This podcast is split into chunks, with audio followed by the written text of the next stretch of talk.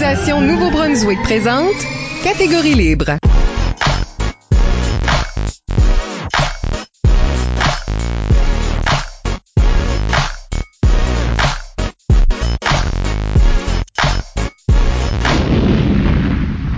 Bienvenue à Catégorie libre sur la route, l'émission qui vise à enregistrer des entretiens avec les improvisateurs et improvisatrices du Nouveau-Brunswick pour faire un survol de leur carrière et de leur démarche artistique, mais aussi débattre les grandes questions qui entourent le jeu de l'improvisation. Au microphone, Michel Albert, à mes côtés, en remplacement d'Isabelle Gauguin, ma co-animatrice, Isabelle Godin. Bonjour Michel. À ne pas confondre. Non, c'est similaire.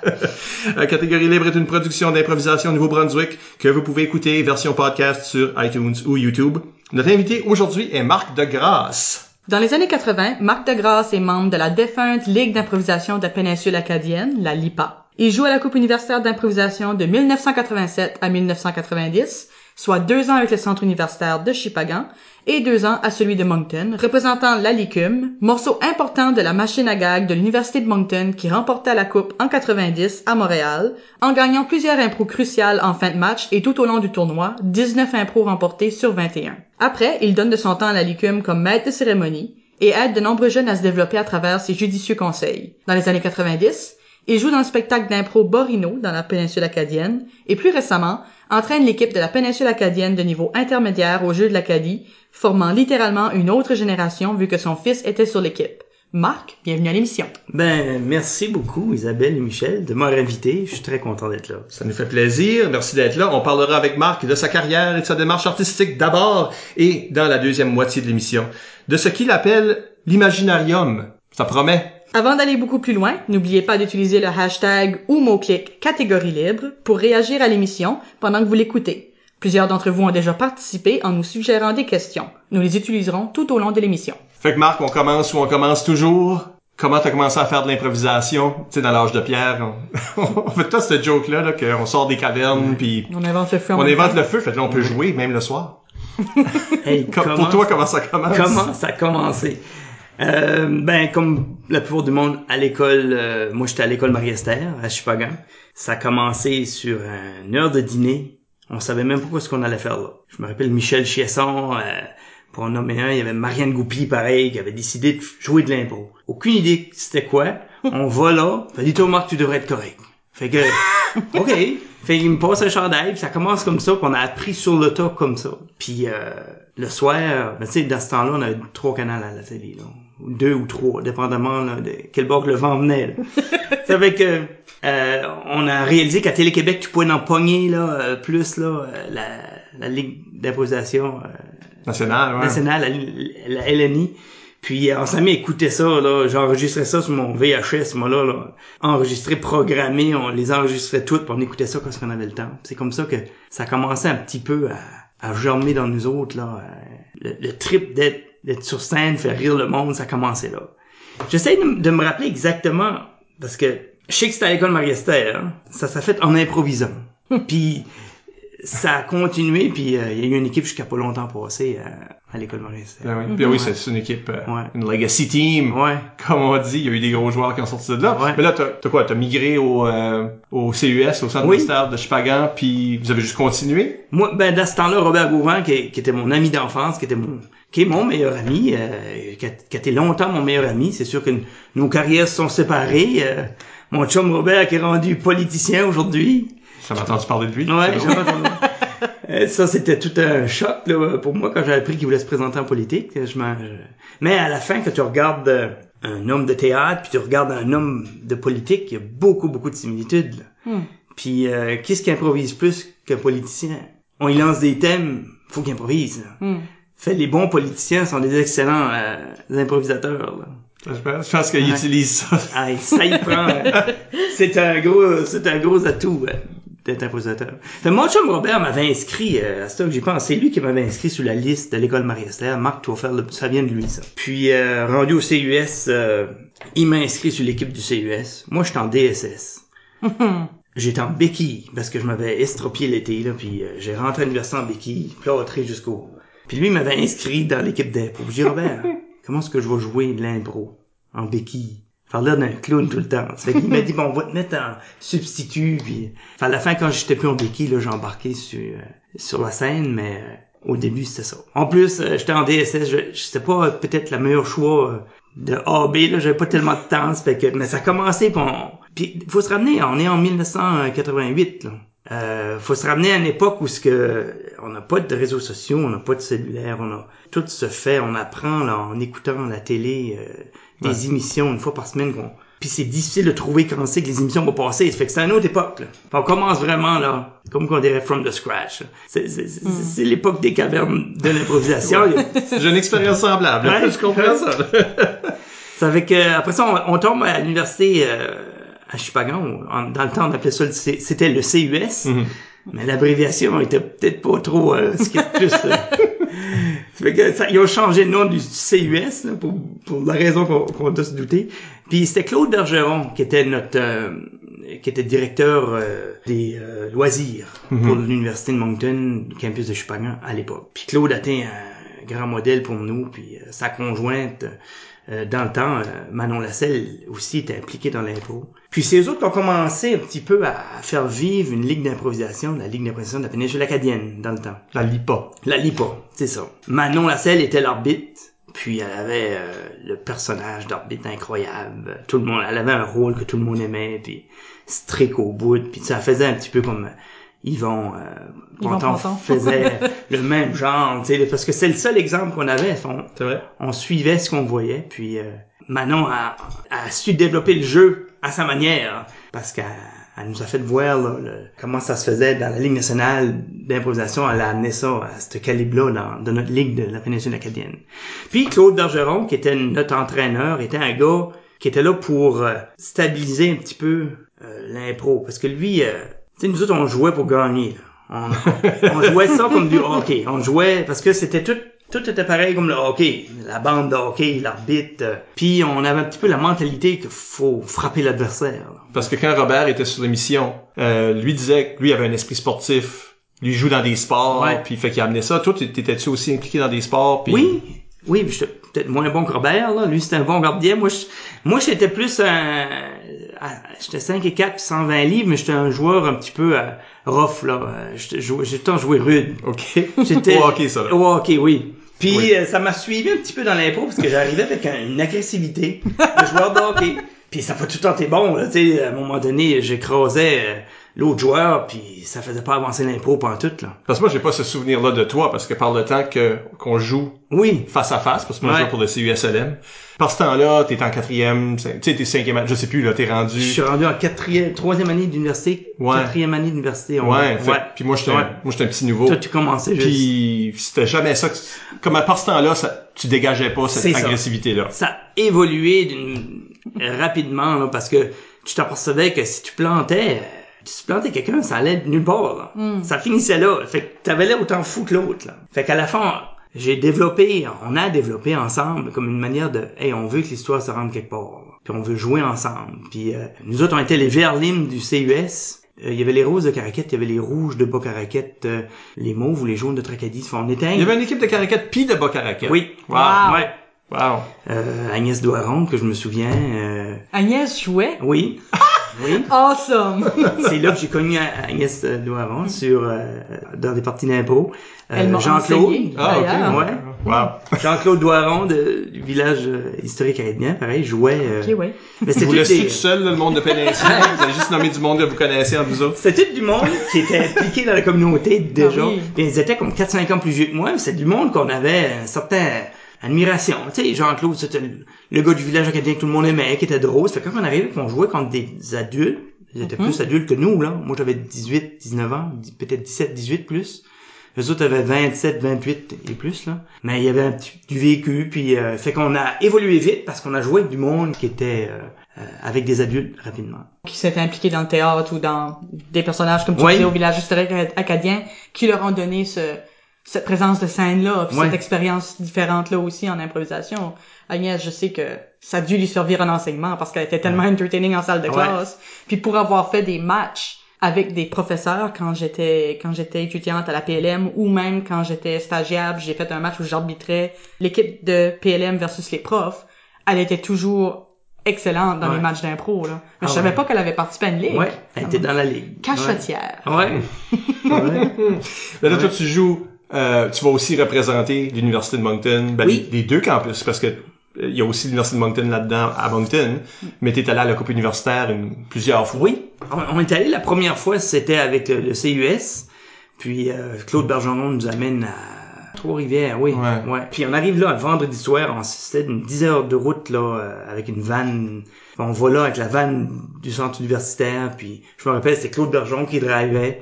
Fait qu'on on se rend là, on arrive là à 9 heures le soir, puis quand on arrive, là, la, la salle est pleine. C'est Québec qui joue contre Montréal, et nous autres, la, la gang de Chipogan.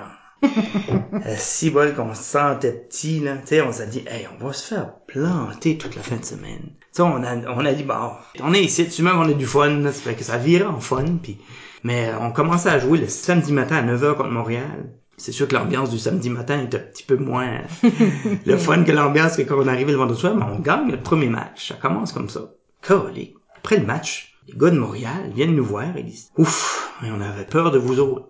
Puis voyons non, peur de- votre accent? Je dis, quel accent? ben, je dis, votre accent, tu, il dit, moi, moi, tu me parles comme, puis il dit, euh, la moitié, je comprends pas. Tu parles vite, puis en plus, il y a des mots. Tu m'as dit, je vais te tirer quelque chose, puis je sais même pas c'est quoi. J'avais dit, je vais te tirer une toe line. Mais j'ai dit, je sais pas ce que tu me tirais, fait que j'ai pas pu avancer dans l'impro. Puis là, on s'est aperçu que notre accent était à notre avantage. Fait qu'on en a profité. on a parlé comme le monde de Saint-Simon, on a parlé comme le monde de Caraquette, on a parlé comme le monde de la Mecque, on a, on a parlé comme le monde du Goulet. on a sorti tous nos accents, là, au bout, là. Puis, on s'est faufilé jusqu'en demi-finale avec ça, avec ces accents-là. là. Quand je regarde aujourd'hui, quand j'étais à, récemment au jeu de l'Acadie, j'écoutais Bouctouche jouer, puis ça m'a rappelé ça. L'accent euh, qui est plus prononcé euh, à Bouctouche, eux autres, ils parlaient le, le chi- ils parlaient l'orchiac. Puis euh, ça, des fois, ça, on savait plus ce qu'il y allait avec l'impro, mais ça nous a rappelé nous autres. Là. Veux, veux pas, si t'envoies quelque chose à quelqu'un puis tu le gèles, puis dans le temps, il faut se rappeler, il y avait pas de juge. C'est Non. la foule qui votait. Ils ont ajouté les juges à la cinquième. Ouais, la foule votait. Ouais. Fait que ça, là, ça faisait gros, là. Ça fait que si tu pouvais arrêter l'autre, tu t'en sortais. Mais notre accent nous a aidé à se rendre en demi-finale de la première fois qu'on est allé avec les CUS. Quand on est revenu, on est revenu dans une tempête de neige incroyable, puis euh, les autres qui nous avaient amenés là, ils étaient plus vieux. Fait les autres, ils ont viré le time, tu me le dire, là. Puis euh, c'est moi qui a drivé pour venir. J'ai pris la route euh, à 9h le soir, puis on a drivé toute la nuit pour arriver à 6h le matin.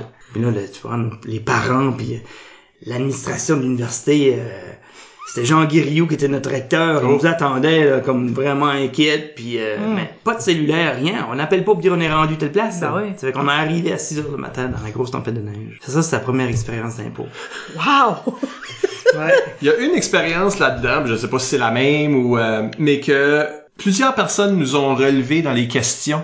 Il y a, il y a deux questions qui touchent à ça. Isabelle, peux-tu les, les lire les deux? Oui, euh, donc tout d'abord, c'est un peu moins clair que ce que Edu essaye de dire ici, mais il nous dit, euh, il nous demande, ben, il te demande, sa réputation de goon de l'impro, est-ce un mythe ou une réalité? Et pour compléter ça, on a Yves Doucette sur Facebook qui demande, euh, j'aimerais qu'il raconte sa version de Viens ici mes grands cheveux. OK. Ça, c'est une histoire Ouais. célèbre Oui. euh, des débuts de l'impro en Acadie. Il- Ça a peut-être été embelli par d'autres mondes. Fait que, euh, viens ici mes grands cheveux, tu sais de quoi ça, ça réfère? Oui. OK. Oui, oui. Bon, on va te laisser la raconter, puis là, ça vient, ça vient de la source, là. Là, faut se mettre dans le contexte. Ça part toujours bien quand on t'a déjà pardonné. Fait que... Là, je m'en vais à ma deuxième coupe universitaire. Je suis là avec Robert Gauvin, euh, Luc Leblanc, euh, Eric Butler, Gérald, euh, Gérald Arsenault qui était substitut, mais il était là pareil. Et, euh, Éric euh, Thériault aussi était là. Puis Michel Edoux. On avait toute une équipe. Je regarde ces gars-là aujourd'hui. Luc Leblanc a une carrière qu'on connaît. Mhm. C'est un fou. C'est le fou du roi. Robert Gauvin, la même chose en théâtre, tout ce qui touche, ça marche. Euh, Michel Edoux est, euh, enseigne à Edmondson, puis encore impliqué dans l'impro. Oui. Oui. Euh, Eric, Eric est à Dieppe, Gérald puis Eric avaient fait euh, Ouais, dans ensemble de donné, ouais. ça, oui. On a fait des spectacles ensemble, on, on s'est tout le temps suivi, là, on était de la même, de la même époque.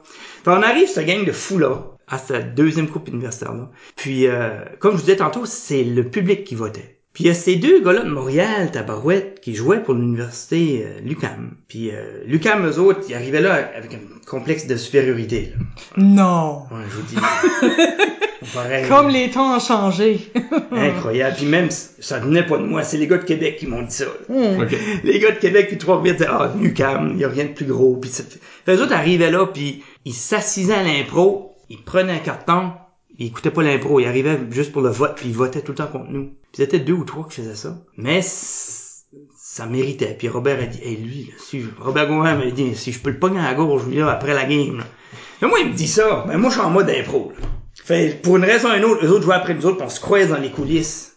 Hey, puis mon improvisation, c'était, si je peux le pogner à la je suis là, là. Fait je le, fait que là, je le vois, puis il m'a- il m'a vu arriver, puis ah, c'était, c'était pas correct de ma part, mais que j'ai arrivé, j'ai dit, hey, toi, là, mes grands cheveux, j'ai envoyé quelque chose par rapport à ses grands cheveux, il y avait des grands cheveux. Moi, je n'étais pas grand, les gars avaient des cheveux courts, les filles avaient des cheveux longs.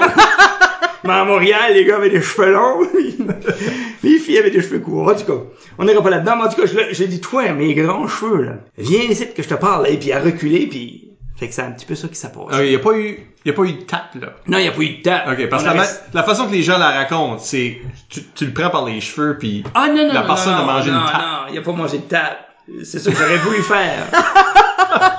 Mais pauvre lui, puis je l'aurais détruit. Et moi, là, je, je jouais au hockey, puis on, on, on avait le droit de se battre. Ouais. Là, Ouais. Dans ce temps-là, t'avais le droit à une bagarre dans le match. Puis on se battait, puis après ça, ben, si tu te battais deux fois, là, t'étais éclairé. là. Je disais ça aux jeunes, justement, comme un mois passé, parce que je coachais le hockey cette année, puis dans mon temps, c'était ça. Tu fous, tu avais le droit de te battre. Ben, le hockey, c'était ça. Ça a changé, puis c'est mieux que c'est plus comme ça. Mais, euh, anyway, moi, dans l'impro, là, c'était comme du hockey. on a réglé ça, mais j'ai pas, euh, j'ai pas euh, posé euh, de gestes. euh. OK. Fait que j'ai fait plus de peur. Fait que mythe. C'était un mythe, oui. Robert était avec moi, Robert Gauvin, pour vous le confirmer. Il se souvient qu'il m'a dit... Ben, lui, je Robert vais est le la personne qui le compte, ou ce qu'il y a une tape. ah ouais, non, mais je pense pas eu... Non, il a. Je l'ai pogné, puis je l'ai serré, j'ai dit, toi, Tu, tu l'as, tu l'as touché, si tu veux ouais. voter, regarde l'impro avant. Tu sais, là, puis, hey, euh, vous avez pas le droit de me toucher, monsieur, ou je m'en vais envoyer de quoi. Elle dit, ouais, ouais, on danse. Tu vas le dire à qui? On est quatre, là.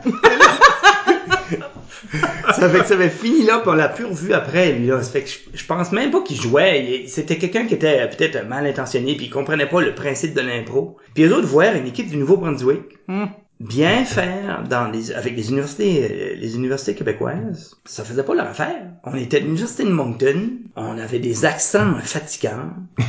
Puis dans les autres équipes, il y avait des gros joueurs, euh, ben des gros joueurs. Dans le temps, on ne savait pas, mais euh, Jean-Michel Anctil jouait pour euh, Québec. Wow. Euh, Mario Jean jouait aussi pour euh, Québec ou Trois-Rivières. Trois-Rivières. Ouais. Trois-Rivières. Puis ça, c'est des gars qu'on, qui étaient le fun. Les autres, après le soir, ça, on prend un verre, puis ils étaient comme le fun à, à aller prendre un, un après-match, là, puis c'était des passionnés. Ouais. Puis on le voit dans la carrière qu'ils ont eue, ça restait des passionnés. Puis il y a même, euh, moi je dis tout le temps, il y a un personnage, le personnage à Jean-Michel Anctil qui fait là, euh, Priscilla.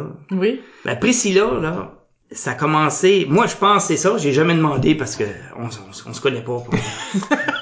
J'ai demandé ça, puis il reste pas vrai. Quand toi puis Jean-Michel Anctil, Ouais, vous voyez, là. Un moment il vient voir, on, on parlait, puis il dit, hey Robert, euh, Gauvin, il dit, Robert, ton personnage, là, euh, euh, lui qui parle sur le bout de la langue, là, c'est un beau personnage. Mais lui, Robert, dans, ce- moi, on le sait, on imitait quelqu'un de par chez nous, là, tu sais, qui parle comme ça, puis on... Fait c'est, il avait un petit défaut de langue, puis avec son accent, ça fait un personnage rigolo. Mais lui, Robert, quand il parlait comme ce personnage-là, moi, je sais, de qui qui parlait. Là. Fait ouais, c'est un, personnage de par chez nous, on- un gars que, hey, je, je l'aime, ce personnage-là. Puis il avait mis beaucoup d'emphase là-dessus. Moi, pour moi, il a pris le personnage du gars qu'on connaît, puis il l'a converti en fille, puis euh, c'est de là qu'il a décollé C'est avec. Priscilla qui participait de la langue comme ça. Ouais. Puis il y a une histoire comme Mario Jean, comme voler un sketch, une impro à- Oui. à, Luc Leblanc. Puis, Ouais. euh, je, tu sais là, je suis pas, je suis pas, je suis pas Ouais. sûr que c'est éthique ce stuff-là, mais euh, Ouais. Ben disons Ouais. qu'au moins, si c'est vrai que Jean-Michel Anctil s'est basé là-dessus, il l'a quand même retravaillé à son image versus Mario Jean qui l'aurait volé pratiquement Ouais. mot pour mot, là. Mais c'est ça, hein? On arrive de l'extérieur. Eux autres, ils jouent tout le temps entre eux autres. Ben ouais. Ils jouent dans leur rond. là. Nous autres, on arrive de l'extérieur avec des idées nouvelles, des personnages, un autre langage. Euh, ça change toute la dynamique. Puis on le voit un petit peu quand tu vois des matchs internationaux, là. Quand tu vois l'Europe qui joue contre le Québec, là, ou la France contre le Québec, ou euh, la Suisse quand... Tu sais, ça change tout, là. Tout d'un coup, tu sors de tes zones, puis euh, souvent, ils se servent de l'accent. ils servent de, du parler local pour essayer de De stabiliser. déstabiliser l'autre équipe. Mm. C'est intéressant. Comment, Ouais. ouais. tu sais, à quelque part, on les a déstabilisés. Ils Oui, sont encore déstabilisés par tout ça.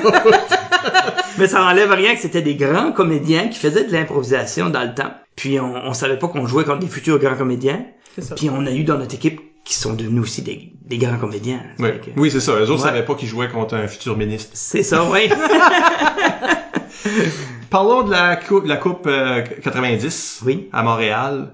Euh, c'est, moi, c'était ma première, fait que je me souviens très bien de, de- des événements de, de cette. Mais c'est celle-là que Moncton gagne Ouais. la coupe pour la première fois. T'es dans l'équipe. Oui. Avec pas mal les mêmes noms que t'as dit tantôt. Là. Ouais. Euh, comment est-ce que c'était ce tournoi-là? Parce que je pense pas que vous avez perdu aucun match. On n'a pas perdu un match, puis euh, on arrive là avec aucune euh, aucun objectif. On arrivait là pour faire de l'impro. Puis moi, je me rappelle, les autres ont monté, la gang a monté en petite vanne.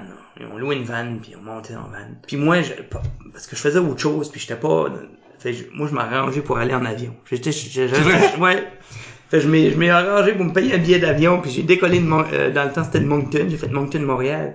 Mais la gang de fous, ils m'ont accueilli à l'aéroport comme si j'étais une grosse star. les pancartes. Hey, j'ai arrivé puis j'étais gêné. C'est rare, tu peux me gêner, mais là, je me dis, qu'est-ce que- qu'est-ce qu'ils font là, tabarouette? La grosse pancarte, bienvenue. Puis les gens euh, qui étaient autour de tout ça, ils, ils croyaient à l'affaire, là, parce que ça me demandait des autographes, puis tu sais, il y avait une quinzaine, une, peut-être une douzaine de personnes qui me suivaient jusqu'à temps qu'on arrivait à notre taxi, là. Ça fait qu'ils ont fait le gros show pour me sortir de l'aéroport, c'était drôle. Puis moi, je leur avais dit, les gars, ça fera pas une grosse différence. S'acheter un billet d'avion, décoller le vendredi à 4 heures, ou décoller le jeudi soir à 1 heure de l'après-midi, faire le voyage pour se rendre à Montréal, arrêter, coucher deux nuits d'hôtel. À la fin de la journée, je- mon deal était meilleur. Là. On aurait pu s'acheter des billets d'avion longtemps d'avance, puis s'arrêter. Fait que, faire une longue histoire de courte, j'arrive là, moi, un petit peu à part d'eux autres. Rendu là, on se dit, on essaie de tout s'amuser. Bon, on couche dans une auberge de jeunesse à 20 pièces la nuit. Puis, euh, tu sais, on, on a eu un fun incroyable. là. Puis dans ce temps-là, tu sais, t'as 20 ans, t'es à Montréal. Moi, j'étais déjà allé, il y en a qui avaient jamais été, mais c'est la première fois que t'es là sans tes parents. là. Bah oui. Tu sais, là. Fait que tout d'un coup, c'est wow, là. Puis on arrive dans cet, cet amphithéâtre-là où jusqu'à la LNA jouait. C'est Tu immense. t'en souviens? Ah oui, c'était fou. C'était incroyable. Puis la salle était faite pour accueillir là, du monde en masse. Puis je me rappelle en particulier de la dernière impro. Peut-être que je vais vite au, à la fin du sujet. Là, Ben, Il y a quelqu'un qui avait posé la question, n'est-ce pas? Fait que Oui, ben c'est ça. Michael Plourde nous écrit un mini paragraphe qui dit euh, Tu es presque une énigme pour tout le monde qui a passé après toi. C'est quand la dernière fois que tu as joué un match d'impro? Et du coup aussi, parle-nous du rideau. OK. Ben, le- on, on parlera de ça plus tard. Oui, le, la le dernière dernier, impro. la dernière- le dernier match que tu as joué. Ok. Ben, Mais on c'est va plus parler- récent que, que Michael Pence. ici. Oui, oui. Mais, euh, mais oui, la- l'histoire du rideau. Parce que ça, c'est la dernière. Oui, la dernière impro, c'est 4 à 4. On joue contre euh, Ottawa. Oui, on était deux équipes Oui. hors Québec, c'est Oui, ça. c'est vrai. Un match Ottawa, Un international. match international. Ottawa contre Moncton. Fait Nouveau-Brunswick contre l'Ontario à Montréal. Fait tu peux pas avoir un meilleur scénario. Mm. Le public, il va voter pour le meilleur. Parce qu'encore une fois, c'est le public qui vote. Ouais. Fait que tout d'un coup, il y a une neutralité qui s'est faite. On care pas que c'est les gars de Nouveau-Brunswick qui gagnent. On care pas que c'est les gars de l'Ontario qui gagnent. On est là pour écouter de l'impôt. Ça fait qu'on on a eu cet avantage-là de tomber en, en finale contre eux. L'impôt s'appelait le matou. Comparé, deux minutes, catégorie, sans limite, sans frontières. Mm. Eux autres prennent le dé, ils disent on joue premier. Ils font le matou, ils font une belle impro, euh, sur scène, ils sortent pas du, du rang, ils sortent pas de la glace, là. Ils restent dans les bandes. Puis là, nous autres, on se regarde, on peut pas rien dire, mais on se regarde, on comprend pas pourquoi ils sortent pas, ils ont pas compris que c'est sans limite, sans frontières? Fait font une impro, le fun, correct, nous autres, on embarque là-dessus. T'as Eric Thériault qui, euh, il faisait le matou, lui, là. Pour nous écheurer, il faisait la, la chatte en chaleur, là. Puis il décolle avec ça. Puis là, nous autres, on, on devient tous des chats. On a tous dans notre personnage un chat, puis euh, mais on est partout. Un grimpe sa bande, l'autre grimpe ses bandes. Puis c'est les bancs qui lèvent comme ça, là, qui montent, qui descendent, mais on s'en fâche dedans. Puis t'as le grand Michel Edoux qui est immense. Il, il était 6 pieds 4 dans le temps, ça fait qu'il est peut-être encore 6 pieds 4. Il est 6-8 maintenant. Ouais, ouais. T'as le grand Michel Edoux qui prend de l'espace. Tout d'un coup, Robert Gouvert se lève, il prend le rideau. Il c'est au moins 100 pieds, là. Il décoque avec un rideau sur un, qui, qui fermait une partie de la salle pour rapetisser la salle. Puis il décolle avec ça, puis il l'ouvre au complet en courant. là. La gang est ici, là. Puis là, t'as Michel Ledoux, moi, toute la gang arrive, on, est, on fait comme si on est une foule qui est venue voir le matou. Là. Fait que ça, on a surpris tout le monde avec... c'est, ça l'histoire du rideau. Mhm. Il y a un rideau de 150 pieds qui est ouvert à la course avec une chaîne, t'entends le... on rouvre la scène, puis on, ça finit comme ça. Fait que les gens qui étaient en- tout en bas, c'est rempli, c'est, c'est tout en bas, puis on a ça de fermé, puis ça ouvre les lumières extérieures parce que y a des, les vitres sont là, il fait soleil dehors, puis ça fait tout un, un impact. Ça fait qu'on a, on a déculotté complètement notre équipe, on gagne le vote majoritaire. Fait le rideau, c'est ça. C'est Robert Gauvin. Au début, quand on arrivait le vendredi soir, on, on, on niaisait avec le rideau. On était assis en arrière, nous autres, Calique, hey, va falloir faire de quoi avec ça. On, on l'avait déjà dans la tête le vendredi soir. Va falloir exploiter le rideau. Hmm. Parce que ça rapetissait la salle. pis, Tu sais, nous on, parle de avec n'importe quoi, là. Ça fait que c'était ça. C'est ça qui a fait que le, rideau est devenu notre euh, l'accessoire dans le sans limite sans frontières qui a fait qu'on a Puis là, comment est-ce que c'est après ça? Ben après ça, pendant ça, je veux dire, le fait de gagner la Coupe universitaire à ce moment-là dans, dans ta carrière? Ben on arrive euh, on arrive euh, à Moncton euh, le, le lundi ou le mardi, c'est à peu près dans le même temps que l'équipe de hockey, les Aigles Bleus gagnent aussi euh, le championnat euh, canadien de hockey universitaire. Grosse année pour moi. Grosse année, hein? Grosse année pour Moncton, oui. Puis on se fait un petit peu diluer dans la, dans les médias parce que t'as le hockey qui a gagné. Hmm. Puis ça, c'est, c'est incroyable, là. c'est, euh, c'est un gros exploit. Puis t'as l'improvisation, mais là tout d'un coup tu dis, ben voyons, c'est quoi ça l'improvisation? Fait que l'université s'en a servi pour, euh, hey, on a deux champions nationaux, là. Deux championnats nationaux de gagnés dans la même année. Fait que tout d'un coup, on, on est, on est invité au gala des, des sportifs. Euh, l'université de Moncton, pareil. Même si on a tombé un petit peu dans, un petit peu dans l'ombre, euh, à la fin de la journée, ils ont tous mis ça ensemble, puis ils ont dit, gars, on, on a eu une grosse année à l'université de Moncton, puis Hmm. on est content qu'on a une équipe de hockey qui a gagné, puis on est aussi content qu'on a une équipe d'impro à gagner. Puis ce que ça, ça fait, c'est que ça a ouvert aussi les yeux sur de l'impro, de dire, ah ouais, vous jouez ça à Montréal, tu sais, là. Ils pensaient pas que c'était gros de même, l'impro. Hmm. Ils pensaient que c'était juste local, qu'on faisait ça euh, dans l'édifice taillon dans le temps, dans le sous-sol, puis euh, des fois c'était au cachot, puis... Mais non, l'impro, il n'y en a pas partout, c'est international, puis ça fait que ça a ouvert un petit peu les esprits, puis... C'est la seule fois que, que, que des improvisateurs ont été invités au gala des athlètes. Ça, Ouais. là, c'est comme intriguant.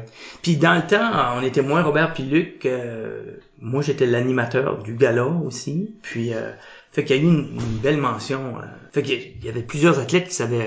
euh, il y avait l'équipe de hockey, mais il y avait aussi les filles qui faisaient de la gymnastique dans le temps, qui avaient participé. euh, ça fait que c'était une grosse année quand même pour, pour l'université. Mais après ça, on, on, on, on décolle avec ça. Moi, j'ai gagné la, la, la coupe universitaire avec, pour moi, les meilleurs gars.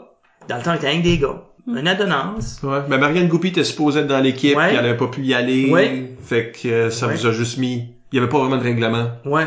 Par rapport à ça. C'est vrai, Marianne avait pas, elle avait pas pu Elle était supposée, Ouais. mais... Ouais. Fait que tu gagnes ça, tu fais quoi après là? Tu peux pas battre ça. Robert voulait que j'aille à l'autre coupe, puis j'étais plus à l'université là. J'ai- c'est- il voulait que J'ai- j'aille comme place. euh, c'était t'es allé ouais. Ouais. Ça fait que c'est c'est ça, ça on réalise pas à ce temps-là qu'est-ce que ça va faire l'impro. Moi, j'ai dit ma première job que j'ai eu à la caisse populaire de Chupagan dans le temps, ma première vraie job si on veut. Hmm. Je l'ai eu parce que le gars qui m'a engagé, un monsieur, euh, Kenneth Robichaud, il dit je t'ai vu euh, faire des spectacles là, puis euh, faire de l'impro là, je t'ai vu, t'as l'esprit présent, t'es vite. C'est là-dessus qu'il savait baser pour dire t'es vite, mais tu vas être bon, tu vas être bon à la caisse pour appeler du monde pour des paiements. fait que t'as l'esprit présent, tu te laisseras pas, euh, tu te laisseras pas euh, boucher par quelqu'un. Ça fait que c'est le même que j'ai eu ma première job, ben, Ah. appeler du monde pour des paiements de tort, à cause que j'étais un joueur d'impro. C'est comme ça que ça a commencé. Ça fait qu'on réalise pas à ce temps-là ce qu'on fait, euh, quel impact ça va avoir sur notre vie plus tard, mais l'impro, euh, j'en ai pas joué pendant plusieurs années, mais j'en joue privé là avec mes enfants, avec mes cousins, les, les neveux. Quand ça vient chez nous, euh, c'est maintenant Marc, on fait une game d'impro là. Puis euh, on écrit des thèmes, puis ça fait partie de notre, notre, euh, routine de Noël, c'est c'est de jouer d'impro. Ouais. C'est awesome. Ouais. Puis on joue en, on joue en famille comme ça, là. Ça, ça, ça a tout temps resté. Mon jeune a commencé à jouer de l'impro euh, jusqu'à pas longtemps passé. Puis euh, lui a aimé ça pareil. Puis mon plus petit veut en faire aussi. Ça fait que ça va continuer.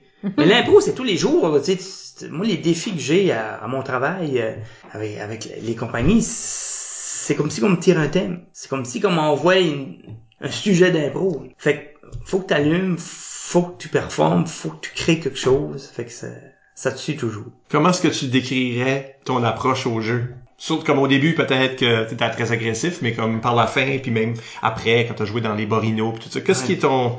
Comment tu te décrirais comme joueur pour les gens qui t'ont pas vu jouer? Je te dirais, j'ai appris à faire avancer l'impro. J'ai appris que c'est le fun qui a une histoire. Que les gens qui viennent t'écouter, les gens qui sont dans la salle, peuvent embarquer dans ton histoire. Puis ça, je l'ai appris à, à jouer à- avec des gens meilleurs que moi. Ça, y a pas de secret. Quand on était aux coupes universitaires, on a vu du talent. Il y a des gars, je me rappelle, il y avait une improvisation, elle était 8 minutes à deux, un contre un. Puis ils nous ont fait amener, ils ont, ils ont rentré dans un monde incroyable, imaginaire. euh, Ils ont monté, ils ont monté le mont Everest. euh, après ça, ben, c'était pas assez haut, ils sont rendus sur un satellite. Puis c'était pas assez loin, mais ils sont rendus sur la Lune. Puis ils étaient sur Mars. Puis sur Mars, là, on les voyait les bonhommes verts. Là, puis ils étaient rien que deux. là. C'est juste pour te dire comment loin que tu peux te rendre avec un impro. C'est 8 minutes, t'es deux, un contre l'autre. Faut que ça marche. Faut que les deux travaillent ensemble. Fait que je pense tout à cette impro-là, moi. J'étais là, j'ai dit, hey, ça va être long. Moi, dans ma tête, je me dis, ils vont se planter tous les deux. 8 minutes. Je me souviens plus trop quoi ce qu'est le thème, là, toujours plus haut, je pense. La foule s'est levée quand c'est fini. On a, on a donné une standing ovation. Parce qu'ils ont fait avancer l'histoire. Puis ça, quand j'ai vu cette impro-là, je dis, hey, ça, c'était le fun. J'étais assis, moi, dans le public. C'était donc ben, le fun d'écouter cette impro-là. Nous ont amené dans une belle petite histoire de 8 minutes. Fait à toutes fois que j'embarquais, je mettais mon pied sur euh, la patinoire pour jouer. Ça a tout tenté mon objectif. Faire une belle histoire. Pour que le monde qui est dans la foule apprécie ton histoire. Moi, mon souvenir de toi, c'était que t'étais désarmant. Moi, j'étais le petit coq de Edmundston. c'était ça mon, c'est ça mon rôle, je sais bien, le, petit nouveau. Je jouais avec Michel McSween. Oui. si je rentrais, je le compte, je dis, je dis ça à tout le monde très librement quand ce que je rentrais. On a joué deux fois avec vous autres à ce tournoi-là. Oui. Pendant les prélims, puis plus tard en demi-finale. Euh, la première fois, ça a fini comme vraiment proche. La deuxième fois, vous nous avez torché. Comme 8-2. Quelque chose comme ça. Mais c'est ça, c'est à chaque fois que je rentrais, tu sais, tu rentres avec quelqu'un, puis t'as une idée. Ben, je connaissais déjà Michel Midou, je connaissais déjà Eric Thériault parce qu'il avait joué à Edmundston Ouais. aussi. Puis, puis de toute évidence, Robert puis Luc, tu sais, il y avait quelque chose là. Euh, mais quand ce que je rentre avec avec toi, je pense, ah, ça c'est le gars que je connais pas. Puis oui, désarmant. Petit gros lunettes. Ouais, comme il y a- puis mais c'est la façon que tu jouais. Moi, moi, mon impression était toujours, ah, je suis en train de gagner cette impro là, puis là je la perdais à plat couture. Parce que tu faisais de quoi? Mais parce que je pense que je te sous-estimais. C'était comme ça semblait tellement facile jouer avec toi que dans ta tête, tu penses c'est toi qui mène. Mais c'est peut-être l'autre joueur. c'est ce que je veux dire? Ouais. Comme y a-tu, y a, as-tu ce, tu te vois-tu de même ou est-ce que y a des exprès là-dedans de ta part? Je pense que ça, ça vient dans, ça vient dans l'imaginaire. Ça vient dans mon imaginarium, là. Qui, on, va, peu- on va en parler On en tantôt. Mais ça vient, ça vient tout à là. Je me dis, quand je joue, euh, quand on joue en comparé ou quand on joue en mix, j'essaye tout le temps d'être le plus euh, moi. J'essaye pas d'être euh, un autre. J'essaye d'être moi-même. Si on dit que je suis le peintre qui est en train de peinturer la coquille du bateau, là, ben moi je suis là, là. Je suis vraiment le peintre qui fait la coquille du bateau. Fait si l'autre arrive puis il va me bombarder ou il va, il va essayer de dire ok ben fais ça autrement, mais ça, ça avancera pas là. Ça, ça, fait que j'embarquerai pas dans son dans son jeu. Je vais rester le peintre qui peinture le bateau. Fait que juste comme quand je prends mon personnage, je, je, je débarque jamais, je m'en poursuis de ça. Puis des fois ben ça déstabilise l'autre parce que je, l'autre aime pas que je suis un peintre par exemple. Fait que l'autre lui Ça fait pas son idée, là. ça fit pas son idée, puis je veux pas. La foule s'en aperçoit. Ils disent, ah, ben là, laisse-le tranquille, il veut être un peintre, lui. C'est donc faire, tu sais, là. fait là, l'autre, lui, tu vois qu'il y a une agressivité qui sort, sans qu'il s'en aperçoit. Puis ça, ça va souvent contre lui. Je me rappelle un impro, euh, c'est Michel Hédou. C'était deux minutes, puis maman, j'ai de quoi te dire, ou maman, Mhm. de parler. Je Mhm. pense que tu l'avais, t'étais Ah ben là. je l'ai vu, oui. Tu l'as vu. hey, il a pas parlé pendant deux minutes. La seule chose qu'il a dit, maman, tu parles trop. Il a gagné à pleine couture. C'est rien que ça qu'il a dit pendant deux minutes. Il allait top parler l'autre la coupait. Puis elle a croyé que son personnage était drôle. Mais le drôle là-dedans, c'était Michel Hédou, qui essayait de parler, qui était bloqué tout le temps. Lui avançait, ça bloquait. Il avançait, ça bloquait. Fait elle, elle pensait qu'elle gagnait l'impro. Parce qu'elle disait, hey, des phrases, le fun, puis elle faisait rire le monde la manière qu'elle parlait.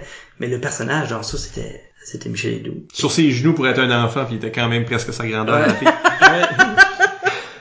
Tu peux t'imaginer. Ouais. Parlons un peu de l'après. universitaire parce que c'est comme il y a du bon- c'est comme Michel euh, Michael Plourde ici disait que t'es une énigme. Mais t'as été ma- maître de cérémonie à l'ICUM, t'as resté à l'entour Oui. de l'ICUM pour un Oui. petit peu. T'étais plus universitaire ou t'es juste en train de redonner ton temps ou qu'est-ce que? Oui, euh, j'avais fini l'université, je retourne à Chupagan. Dans le temps, je travaillais à Caraquette, où je je suis dans la péninsule de nouveau. Je joue de l'impro avec la LIPA. Euh, je suis de cérémonie. ça existe encore ça? Ouais. Puis euh, moment donné, ça me fesse. Je suis le gars qui travaille à la caisse, qui appelle pour des paiements de tort. puis je fais mes petites jokes. Mais tout d'un coup, tu vois quelqu'un qui a passé pis t'as appelé pour des arrangements de paiement là, la même journée. Là, tu sais. Fait que, André, je, sentais que je fitais plus. À un moment donné, je me disais, OK, la job que j'ai fit plus avec ce personnage, ou ce ce AB-là. Là. Fait que je me laissais, j'ai délaissé un petit peu l'impro, puis euh, je sais que j'ai été, j'ai été donné un couple de formation mon aux étudiants de l'école Marie-Esther parce que j'avais des anciens amis de l'école qui enseignaient, ils m'ont demandé, Marc, ils ont donné des petites formations, puis euh, fait, les jeunes auraient aimé que je coach, mais dans ce temps-là, euh, j'avais trop de choses the go pour revenir sur le- banc, banc d'entraîneur, mais j'ai quand même tout en resté. Puis moi puis Robert puis Luc, on a fait des spectacles avec, euh, on a été les Kit Kat, après les- les- il y a eu les frères Smoot, euh, C'était-tu à France Smith? J'étais un bidingue, moi. je faisais partie des bidingues, puis euh, Luc, Luc est arrivé, on était moi puis Robert, on était les bidingues. Luc est arrivé, on a, on a fait les bidingues pour un bout, mais là, ça marche comme pas, tu sais. hein. Tu peux être deux dingues qui fait bidingue. Ah, ouais.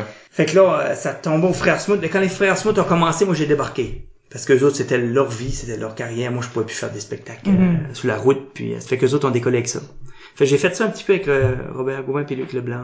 au début, on, on allait faire des spectacles. On se faisait, je sais pas, 100 pièces chaque. Ça nous coûtait 150 pièces pour, pour rester manger, manger. ouais. puis, euh, aller au bar après.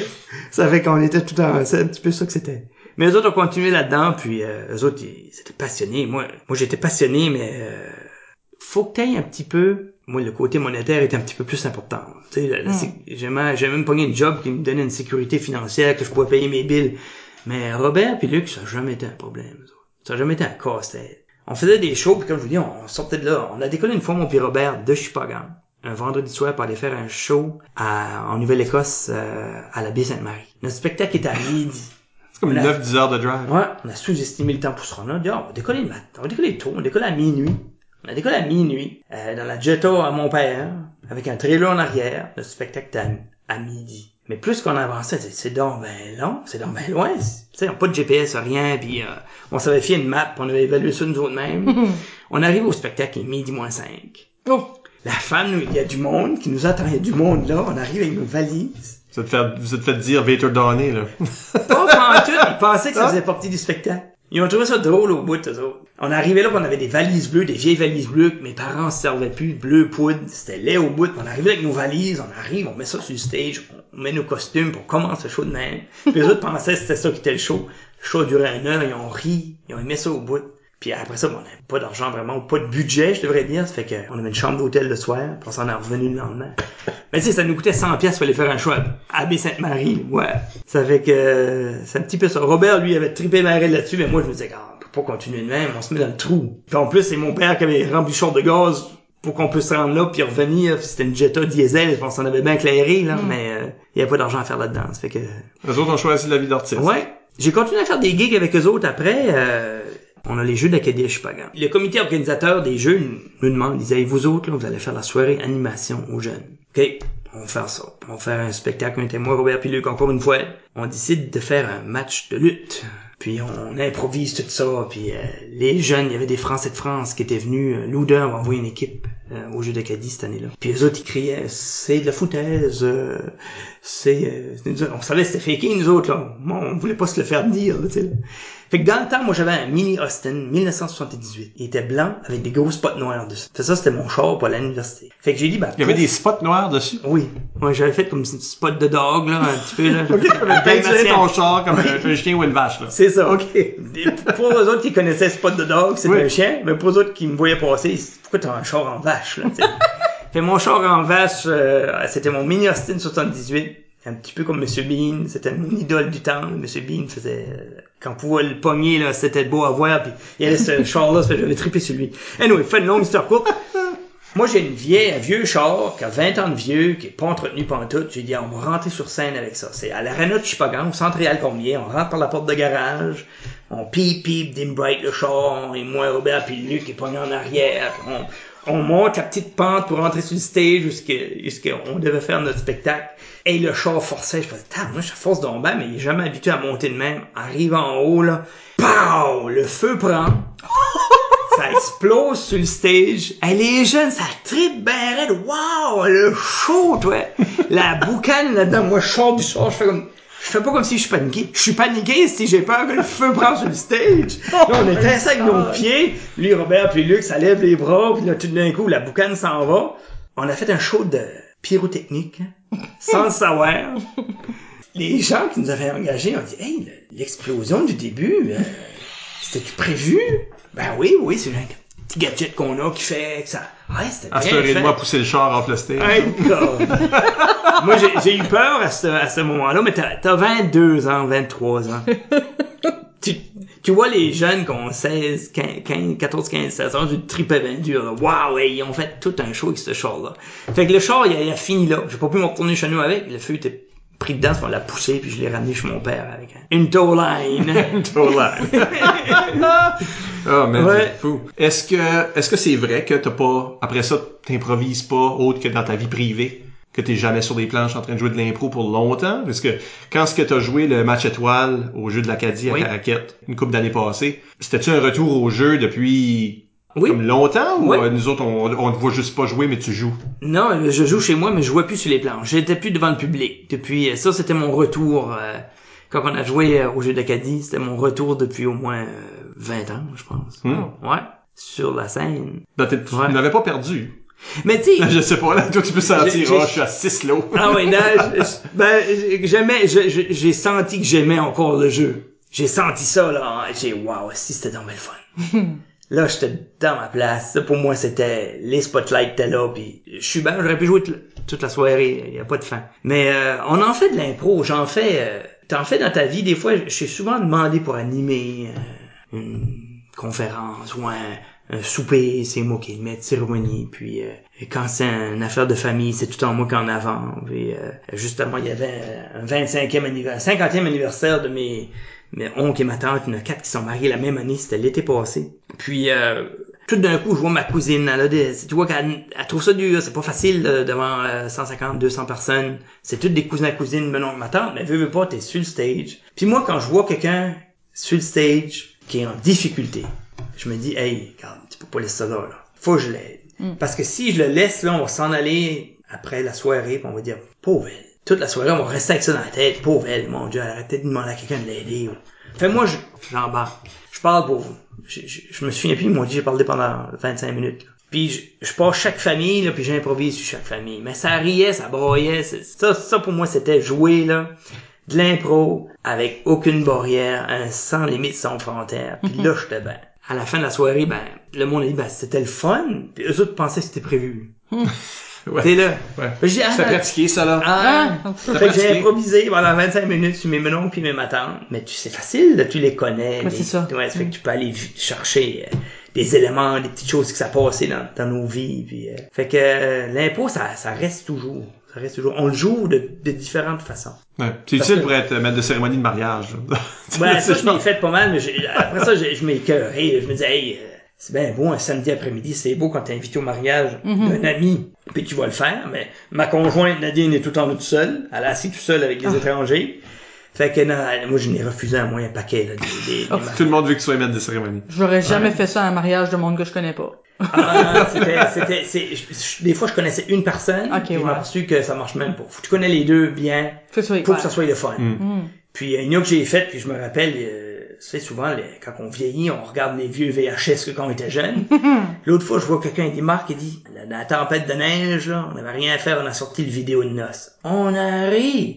on arrive! J'étais- J'étais maître de cérémonie à Marie-Serge puis Suzanne. Puis, fait que les autres ont écouté ça, puis ils ont montré ça à leurs enfants. Mais les enfants, là, c'est c'est des jeunes que je coach au hockey à cette heure. Ça fait que les autres, ils me connaissent pas comme ça. Puis c'est souvent ça que les gens, les gens, euh, ils me connaissent pas de cette façon-là. Je suis dans mes affaires. Puis, euh, mais, C'est drôle que tu sais, t'as- eu comme une, pour un temps, t'avais une carrière de spectacle Oui. avec du monde qui ont continué à faire des spectacles, C'est avec ça. Robert Gauvin, avec Luc Leblanc, tout Ouais. ça. Mais toi, t'étais la personne qui avait pas cette formation-là ou cette vocation-là. Ouais.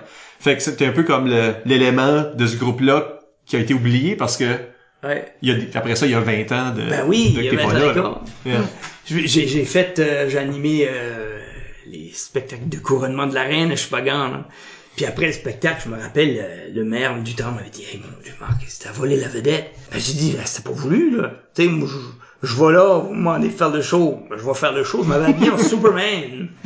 Puis j'avais pas le body pour être en Superman, mais ben tête, là, tu sais, puis j'arrivais Oh. en Superman, puis tu sais, j'avais le guts de faire ça dans le temps, là. m'habiller en Superman. Fait que euh, aujourd'hui, je le ferais tout de nouveau, je, je le ferais, je le ferais pour une bonne cause, quand même. mais pas pour n'importe quelle cause. OK. Euh, on a le temps pour une couple de questions éclairs, on va dire. Il y a une couple de questions qu'on n'a pas touchées qui nous viennent de, de gens qui écoutent. Euh, on a une question de Eric Butler qui demande c'est quoi à ton souvenir? Et il dit je sais qu'on remonte loin. Euh, Lol. La... lol, le lol. Lol. Euh, la meilleure impro que tu as vue ou jouée et aussi la pire. Ouf, euh, hey Butler, le beau Ça, c'est tough, là. Ouais. Ouais, Eric. Et c'est drôle parce que j'ai vu la photo d'Eric là euh, sur le ce que vous avez fait de- sur la présentation là, j'ai dit ah ouais Eric, c'était un petit flow. Vous étiez tous des petits fous. Ouais, un petit flow. ouais, puis Eric, Eric, c'en a un autre ça là qui a, qui a- qui a fait une carrière dans la dans les arts puis dans le Absolument. spectacle. Ouais, une belle carrière aussi.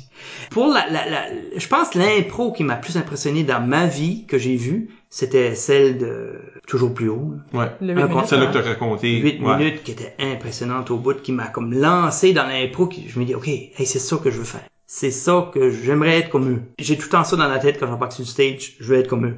Je sais même pas qui c'est qui ces gars-là, je me souviens même plus. Euh, la pire, c'est Fleur de Lotus. OK. on se souvient du titre, Ouais. là. Wow, c'était marquant. Ouais, je suis à Québec, on est à l'université Laval. Puis moi, ce temps-là, mon frère puis ma sœur étudient à l'université Laval. Fait ils viennent voir le match. C'est une improvisation comparée, un joueur par équipe, durée une minute. Ça s'appelle Fleur de Lotus. Et je m'en rappelle parce que ça c'était ma pire impro que C'est- moi. c'est toi qui as joué C'est moi qui l'a joué. c'est moi qui l'a joué puis euh, Robert Gauvin puis Luc habituellement faisaient les, les improvisations un par équipe tout seul. Puis là pour une raison ou une autre, il venait d'en faire deux trois, ça a mal été. Là il dit OK Marc fais-le celle-là. Je dis c'est quoi c'est une fleur de lotus? Tout le monde se regarde, personne sait. ben, je sais, c'est quoi ce qu'on décolle avec quoi là? Ça fait que moi je, je, je perds le, le flip. Le gars dit ben commence. Ouf. OK. Et puis là, je me plante comme il faut. Puis mon frère et ma sœur, qui sont habitués de me voir drôle, mon, mon plus grand fan, c'est Michel, il rit de mes jokes encore en tapant du genou. Oh, ouais. Michel? Tumois ou... Non, Michel, Michel Degrasse. Ah, de grâce. Mon frère Michel Ton frère, Michel et ma Degrasse. sœur Raymond Degrasse. Ils étaient tous les deux là. Euh, je le vois, puis il rit pas. Et là, je m'aperçois que ça veut dire que je suis pas drôle. Si, si, si Michel rit pas, ça veut dire que je suis plate en tabarouette, puis là, ça me reste dans la tête. Puis je peux plus, je peux plus m'en sortir. La pire impro de ma vie, c'était une minute, puis pour moi, ça a duré dix. Fait que Fleur de Lotus, peut-être qu'Eric Butler s'en rappelle, mais personne qui voulait embarquer à Fleur de Lotus, c'est moi qui aller là, puis je m'ai planté comme il faut. Euh, devant mon frère et ma sœur qui avaient fait un spécial de changer euh, leurs horaires pour venir voir ma game. Oh, Puis excellent. une salle assez pleine quand même, là, mais euh, ça, ça fait mal un petit peu. Mais c'est avec ça qu'on se renforce, là, parce que je m'ai dit, ça pourra jamais être pire que Fleur de Lotus. Que tu te souviens du titre? Euh, ça, ça me fait rire. Ça pourra jamais être pire que ma comparé un par équipe, c'était Rookie. Le rookie de l'équipe tout seul, qui était à la manière d'un stand-up, c'était awful. Je suis pas une punchers at all, c'était awful. On a tout Ça fait déjà arrivé. On a tout une, pour répondre à la question Eric, c'est ça. Fleur de Lotus, puis euh, toujours plus haut. Puis euh, Manon Lasselle nous a écrit un paragraphe. Vraiment, j'aurais eu une question. Je sais bien qu'il se tenait avec Robert Gauvin, qu'il était un jeune adulte extraordinairement attachant, mais étonnamment, il n'était pas extraverti. Mais ô combien le chouchou des spectateurs. En fait, ma question serait, a-t-il suivi les amis ou était-il secrètement un motivateur rassembleur pour jouer? Donc le leader ou le suiveur? Hey, c'est une bonne question. Pour moi, je me vois comme le leader. Pour moi, j'avais une gang. Cette gang-là, c'était super fun. Puis j'étais introduit à eux à cause de Robert Gauvin. Puis c'était une gang que j'ai tout le temps aimé. Non, moi, pour moi, je- je- j'aime l'idée. J'aime être le coach. J'aime être le directeur. J'aime être le président. Je- Pour moi, faut je sois en charge. Ça, ça a tout été de même. Puis euh, je pense que je pense que ce que les gens aimaient dans moi, c'est le gars normal. Joue de l'impro. Je suis un gars comme normal. Tu sais, tu- on peut pas dire que je suis drôle. Tu me vois passer en, en, en ville, tu dis, ouais, ce gars-là a déjà fait de l'impro. tu sais, je, m'habille pas euh, différemment. J'ai ma chemise dit aujourd'hui. désarmant? Désarmant? Ouais? Ouais, Il a c'est l'air de rien, ce gars-là. Ouais. Tu sais, c'est Désarmant, ouais. désarmant, comment? Non, il a pas l'air d'un improvisateur Ouais. particulièrement. Mais ça, ça vient de ma famille de Hill River Crossing. Moi, ma mère vient de Hill River Crossing, puis euh, l'humour, nous autres, là, dans- du côté, moi, je suis Marc de Grasse, mais les de Grasse, là, euh, pas reconnus pour être trop drôles. là. Mais les carriers de Hill River Crossing, c'est des punchers. Là. Maintenant qu'André, maintenant qu'ils vont, là, c'est, euh, faut que tu te prépares parce qu'ils vont tout le temps essayer de t'envoyer une, une, une sasse, faut que tu te défends. on jouait souvent à qu'est-ce qui va finir au dernier mot. On joue au dernier mot, c'est qu'est-ce qui va finir, là, c'est là. Fait qu'on jouait ça jeune, on jouait au dernier mot. On a Hill River Crossing dans les années 70, c'est rien faire. C'est soit qu'on- tire des roches chez chars qui passent, on se cache dans le fossé, ou qu'on joue à qui dira le dernier mot. Puis euh, il y a un nom Richard, pareil, Richard Michaud, c'est des gars qui, c'est des gars qui drivent des, des, des, des boules. là. Fait qu'ils sont habitués à puncher, à satiner entre eux autres. Ça fait qu'ils faisaient la même chose avec leurs neveux. là. Fait que nous autres, on, on s'endurcit euh, du côté des, des carriers, là. C'est tout des, des comiques, là. Fait que euh, ça vient de un petit peu... euh, ça vient un petit peu de McKendrick, là. Un petit peu comme la gang d'humoristes de Mc- McKendrick. Puis quand j'étais faire un spectacle à McKendrick, c'est drôle, hein, parce que ma, ma, mon arrière-grand-mère est une Savoie de McKendrick. Puis il y a des gens dans la salle qui m'avaient dit « Hey, toi, t'as ressembles ça, t'as ressembles au Savoie? » J'ai dit « Quoi? T'as ressembles au Savoie? » Et après, j'ai compris qu'elle voulait me dire « Tu ressembles au Savoie. » Parce que ma grand-mère était une Savoie. Hmm. Ou une. Savoie, finalement. Mmh, Ouais, va. parce que mon humour, pour eux autres, j'étais comme un, j'étais comme, Luc Leblanc vient de McKendrick, euh, Christian euh. Christian Essayant vient de McKendrick, c'est comme un humour de sas. C'est un humour euh, de, un humour de punch, là. Puis ça, c'est un petit peu particulier à cette région-là. Mais ça, je l'ai eu de, de mes menoncles, qui me l'ont transmis. À force de se faire euh, jouer à qui aura le dernier mot. C'était ça notre jeu. À... Fait que t'es-tu un leader ou un suiveur? Non, je suis un leader. Je Euh, un ouais, leader, ça. oui, oui. C'est- Moi, je fatigue. En impro ouais, aussi, là. En impro aussi, je fatigue quand, que, quand, je, quand je vois que ça va nulle part. Quand je vois que ça va nulle part dans n'importe quoi, faut que je prends la roue, faut que je prends le guidon, ou appelez-le comme vous voulez, puis faut que je dirige ça, parce que c'est- faut qu'on va quelque part. Manon le savait pas, mais à quelque part, c'est, c'est toi qui tenais le groupe ensemble puis qui, qui amenait ça plus loin? Euh, Originalement, ils t'ont amené là. ouais. Robert t'a amené dans l'impro, Ouais. mais une fois que t'es là, Ouais, je me rappelle Robert, euh, en finale, mal à la gorge, les nerfs ils pognent. Mal à la gorge, je veux pas jouer. Il s'attend, il s'attend même pas à mettre le chandail, il veut pas s'habiller. Et moi je le pogne le coin. les grands cheveux, Hey, les grands cheveux courts. Non, ben, c'est rien que- les nerfs, ça. J'ai dit, t'as mal à la gorge, on a tous des petits bobos, là. Tu viens pareil, tu vas t'habiller, tu mets ton chandail, puis tu te- t'embarques dans le banc. C'était en finale, parce que c'est la, la chute du rideau. Puis Ah, si ça, j'aurais pas été assis avec lui dans la salle, ça aurait pas été pareil. Non, s'il était assis dans la salle en substitut, il voulait faire jouer euh, Gérald Arsenault. Mais Gérald Arsenault était content au bout, il jouait la finale. Mais j'ai dit, ouais, mais c'est- correct, là, mais Robert, c'était tout un joueur, là. Fait- mais il filait mal, le pauvre Robert. Fait moi, là, je, je m'organisais, j'étais acheter du Tylenol, je fais un projunél, je prends en 4-5. Là. J'ai- Anyway, on dort après, on a 10 heures de route à faire, puis... euh, Oui, oui, je pourrais dire que j'ai rassemblé, parce que quand j'ai vu qu'il sortait, non, tu t'en viens. Puis moi, je me rappelle, Marc Leboutier, notre coach, qui était un bon gars au bout, n'aurait pas été capable de faire ça, il aurait comme respecté le choix du joueur, il décide qu'il file pas, ben, non, non, c'est pas vrai, on des... quand t'es en finale, quand t'es rendu à ce calibre-là, c'est pas des petits bobos qui, qui doivent t'arrêter. À moins que tu saignes, là, puis tu peux pas arrêter l'hémorragie, ben, joue. Ouais. À moins que l'ambulance décolle avec toi. C'est ça, c'est ça. Tu joues. Tu joues, that's it. Ouais. Ouais, surtout le capitaine de l'équipe. Oui, oui. Puis euh, moi, je pense qu'il y avait une combinaison de fatigue, puis les nerfs, puis euh, la nervosité, puis fait que à la fin de la journée, euh, cette shot là, je suis content de l'avoir faite là. Je suis content d'avoir tiré sur Robert, puis euh, viens-t'en, tu peux pas lâcher. Ça fait longtemps que j'ai pas écouté l'épisode à Robert, mais il donne beaucoup de crédit pour ces victoires-là, puis peut-être pour le garder euh, sur la bonne voie, je sais pas. Mais euh, lui donne autant de crédit Ouais. que... euh, Souvent, que c'est l'idée sur le banc aussi. Les idées viennent vite. Mes idées viennent vite, puis euh, je, je sais pas pourquoi ça marche comme ça, là. Je- je- mais euh, quand l'impro décolle, puis quand j'étais avec des jeunes, justement, au jeu d'Acadie, on a joué euh, aux régionaux contre une équipe plus forte que nous autres. Les jeunes à de l'école de Saint-Isidore étaient plus forts que nous autres, individuellement. Puis nous autres, on arrive là pour, pour plus préparer qu'il faut. J'ai deux bons joueurs, tu sais, trois, euh, qui, est vraiment facile à, à coacher. Il y en a trois autres qui, qui apprennent. Fait que... Mais euh, sur le banc, pour gagner, parce qu'il fallait gagner le régional pour aller au jeu d'Acadie, on perd notre premier match, pas grave. On perd notre deuxième match. Mais vu qu'on était avec cinq équipes, on se retrouve en demi-finale pareil. On gagne la demi-finale. Mais comment qu'on a gagné la demi-finale? Là, j'ai joué à mon calibre. Là, je les ai amenés à du niveau universitaire. J'ai dit, va faire tel personnage. Il décollait puis il le faisait. J'embarquais pas, mais je faisais jouer mes, mes personnages. puis ça, ça a bien, ça a bien été, on s'en, on s'en a sorti avec le, pour la au jeu d'Acadie. Rendu au jeu d'Acadie, là, tu tombes avec un autre calibre. Où est-ce que les comparés sont vraiment fortes. Là, c'est de la pratique, tu vois qui toi, et c'est presque du théâtre, là. Ça, c'est un impro pratiqué. Moi, je les reconnaissais, les impros pratiqués.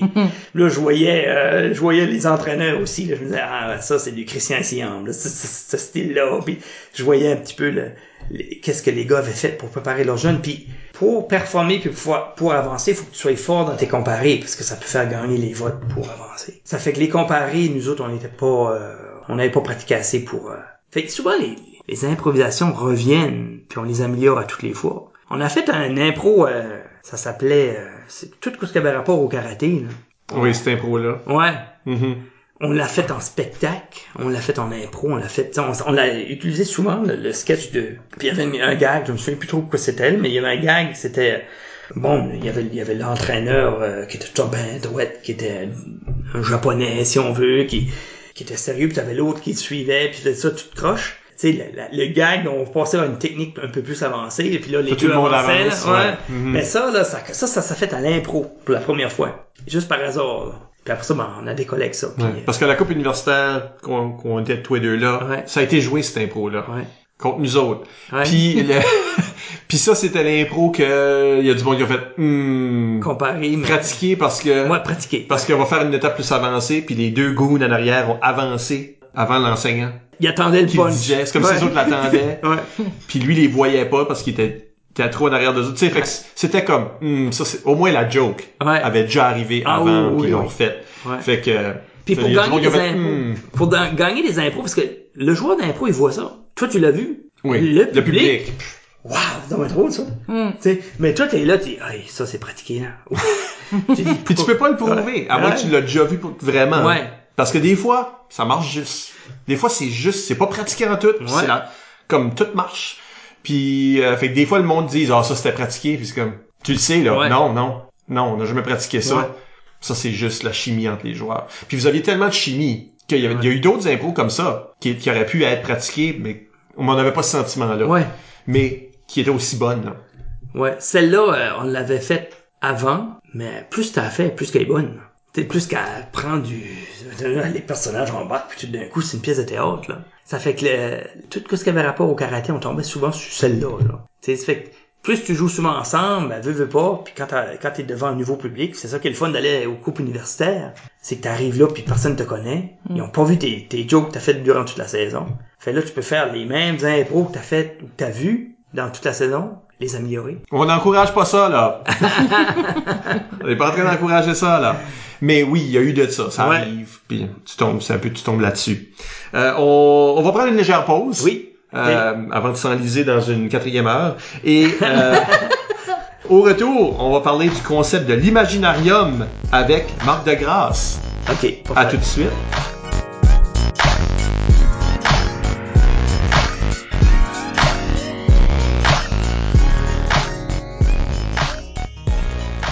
On est de retour.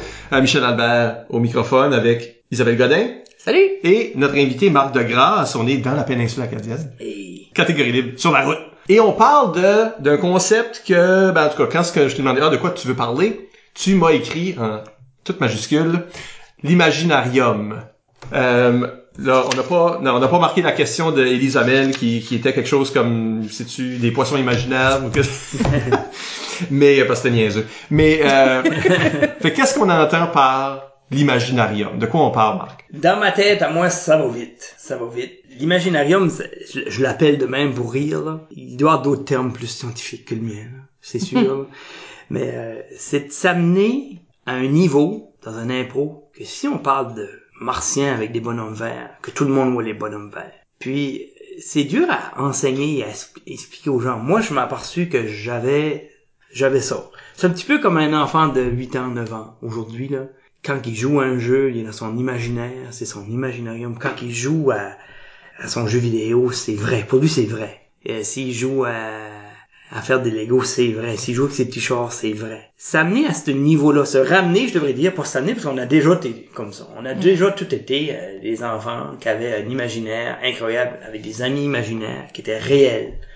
Quand on est adulte, ben, on perd un petit peu ça. On perd euh, parce qu'on a trop de choses à penser, on est trop distrait. Mais l'imaginarium, pour moi, quand je fais de l'impro, c'est si qu'on dit qu'on va euh, sur une autre planète ou si on monte le mont Everest, ben, il fait frais. C'est difficile. Faut que le monde y croit. Fait que pour que le monde y croit, le monde qui vient de voir y croit, faut que toi tu y crois puis toi t'es convaincu. Moi, je m'ai déjà senti dans des impros, puis je comprenais pas que l'autre voyait pas la même chose que moi.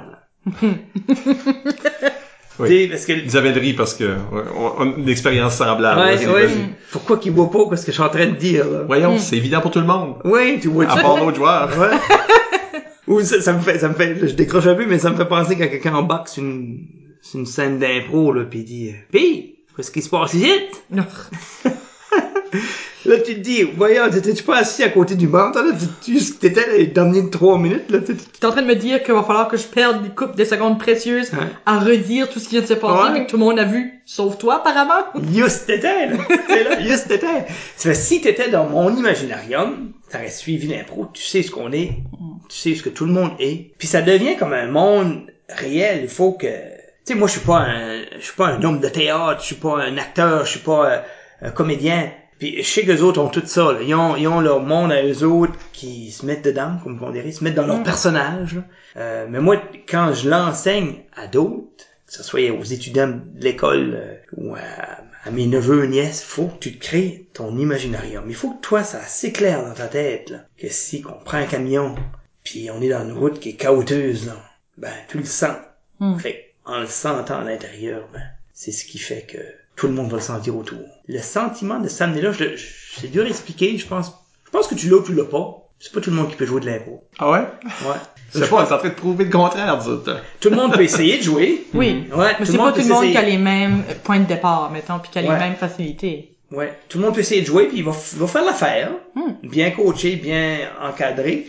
Mais je pense que il y a des leaders d'impro, ça prend euh, un ou deux leaders dans l'équipe souvent pour ramener l'impro quelque part. Parce que si il y a souvent il y en a souvent qui aiment ça faire des personnages à côté puis euh, ils aiment des petits éléments. Tu comment est-ce qu'on fait ça, là, en pratique? Je suis, euh, je veux créer un univers. Moi, j'y- moi, j'y crois. Ben, faut que, faut que ça soit crédible pour moi aussi. Puis là, que ça soit transmis à un public, right? Faut que, Mm. c'est les deux, là. C'est non seulement toi tu vois quelque chose, mais c'est le transmettre aux autres Oui. est le défi. C'est ça qui est le gros défi. Oui, pas juste les, les membres du public, mais les autres joueurs, pour que les autres embarquent dans ton affaire. So, Qu'est-ce qui seraient les outils qu'on doit utiliser pour transformer notre imagination en imaginarium, qui est là, qui est un espace, Ouais. dans le fond? Mais je pense qu'il faut pas avoir peur de prendre de la place.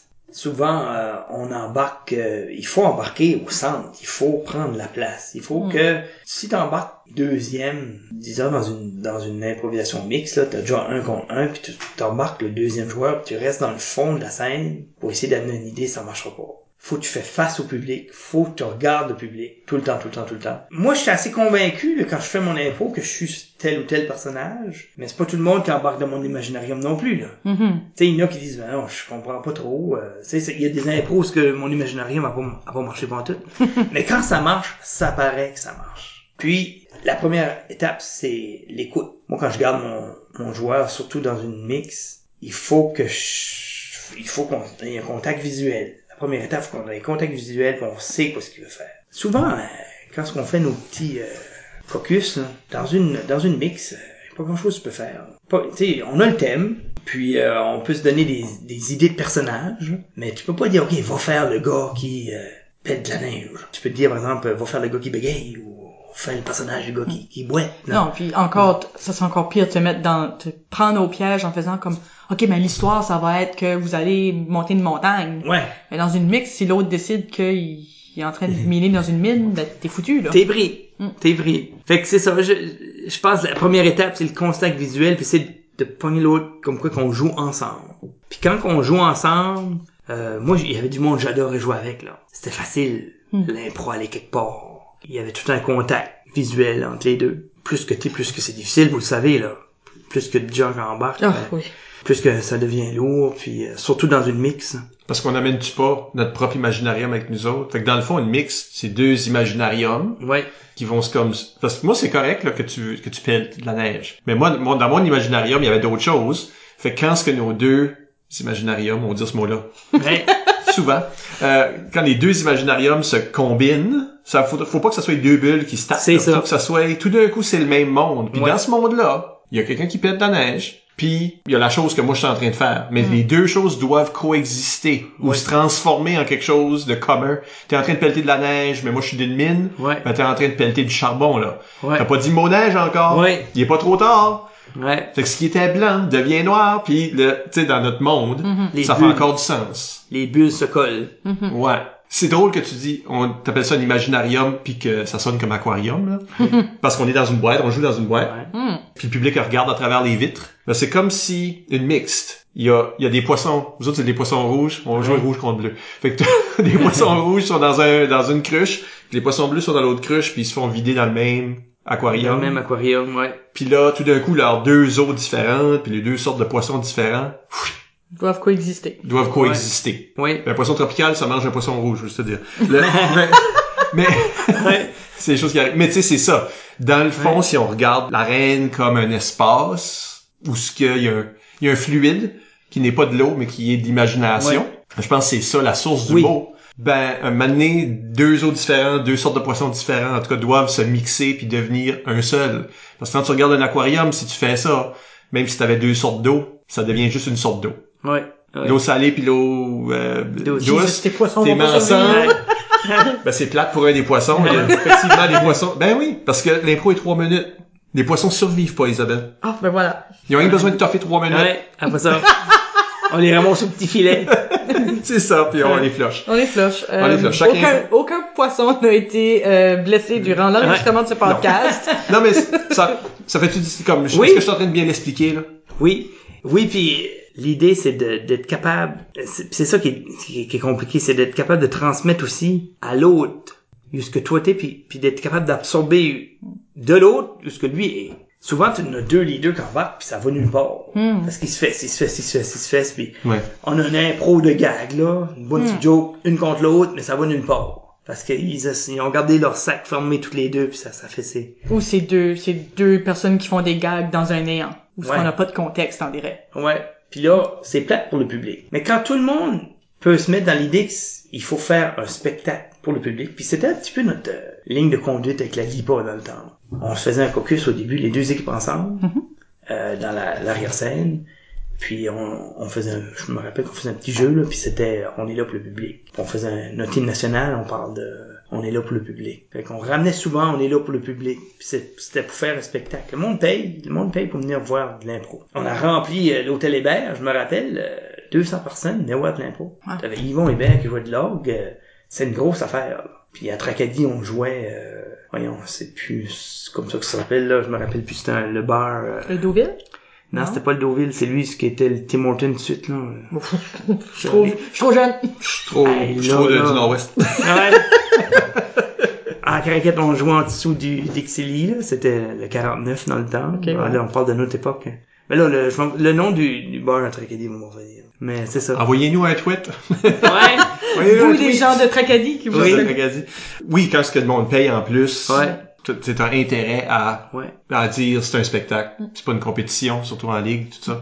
Puis nos imaginariums doivent se combiner parce Oui. que sinon, Ça va nulle part. c'est toxique. Puis euh, le mot se disait aussi, tu sais, dans le temps, pas de réseaux sociaux, euh, mais les gens se parlaient. Fait, si c'était bon, le jeudi soir à Chupagan, prochaine game était le samedi à Tracadie, il y avait plus de monde. Fait que ça, ça faisait boule de neige comme ça. Mm. Fait, plus qu'on montait, mais si on pognait une mauvaise soirée, moi, on dirait qu'on on perdait un petit peu l'élan, puis ça, Mm. ça diluait. Tu sais, moi, nous autres, on est arrivé de la LIPA, moi, Robert, moi puis Robert Gauvin, entre autres, on est arrivé à Moncton.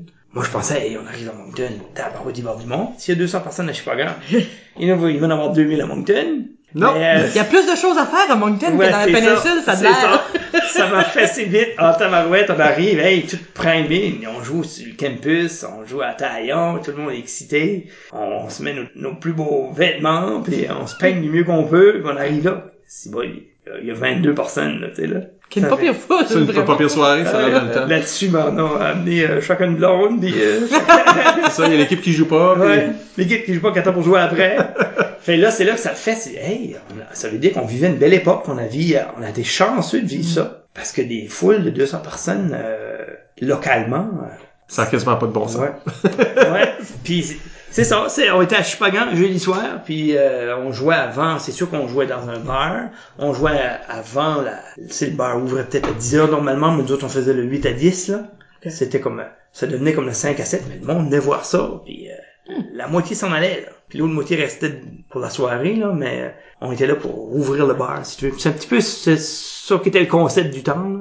Mais là je suis loin de mon imaginarium là. Oui, oui, mais Ouais. si on Non, revient à mais- nos moutons imaginaires. Mais c'est que le, le concept est absurde en soi. On, on offre des pièces de théâtre instantanées dans un carré vide, puis on s'attend à ce que les joueurs d'une équipe comme de l'autre comprennent qu'on est dans un espace qui change complètement d'une impro à l'autre, Ou même en dedans d'une impro. ou même en dedans d'une impro, puis on a, faut que le public embarque avec nous autres. Ouais. Puis la magie justement, c'est de voir que vous avez été capable d'entraîner autant de personnes à vous suivre parce que ils voyaient tout ce, tu sais, vous avez pas le décor que les artistes ont comme Ouais. les- dans une pièce de théâtre tout ça. Fait faut qu'on travaille avec rien, mais qu'on crée autant sinon plus.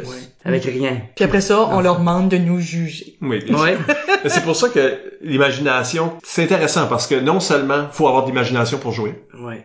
il faut penser à des concepts, puis il faut se lancer, puis construire des histoires à mesure. Il faut être de l'imagination. Puis pour certains joueurs, c'est ça leur force. Ouais. tu sais.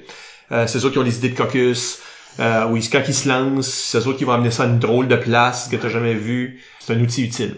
Mais ce qui est vraiment c'est différent de beaucoup d'autres arts, c'est que ça demande une participation active de l'imagination du public. C'est comme toi, non seulement faut utiliser ton imagination, mais faut que t'actives l'imagination des autres. Hmm. Puis ça, là, tu sais, tu regardes un film, il active ton imagination, il te fait penser ou des choses. Tu sais, t'écoutes une chanson ou une musique, t'écoutes du, euh, du Vivaldi, les quatre saisons, là. Puis t'entends le petit renard, entre, tu sais, il y a une flûte qui est un renard. Ben, tu sais, là, t'es capable de fermer tes yeux puis imaginer des choses basées sur une forme d'art. Ouais. L'impro t'en donne un petit peu la moitié. T'as l'histoire, t'as les personnages, mais comme y a pas de costume, y a pas de décor, on sait pas. Faut que tu les rattrapes. là. Ça commence, puis là t'es déjà en train de rattraper, essayer de rattraper qu'est-ce qu'ils font, où ce qu'ils sont. puis un vrai public qui est intéressé fait ça là. c'est- Ben, je veux dire, on, on est public nous autres Ouais. aussi. Puis t'es comme, qu'est-ce qui se passe? Où ça s'en va Ouais. Qu'est-ce qui se passe Fait que, comment on fait ça? Je pense qu'à quelque part c'est presque intuitif parce que c'est le public qui travaille aussi. On donne pas assez de crédit des fois au public que sans lui, ça, ça existe pas, là. L'impro existe pas. Hey, ça, ça, je suis totalement d'accord. Puis pour te donner l'exemple, quand j'ai fait deux émissions de radio, on est où ce que je n'entendais pas le public, la réaction du public, moi je plante vite. Là. Si j'ai pas la réaction du public instantanée, mon humour tombe à zéro. là. Commence à rire, là, Isabelle.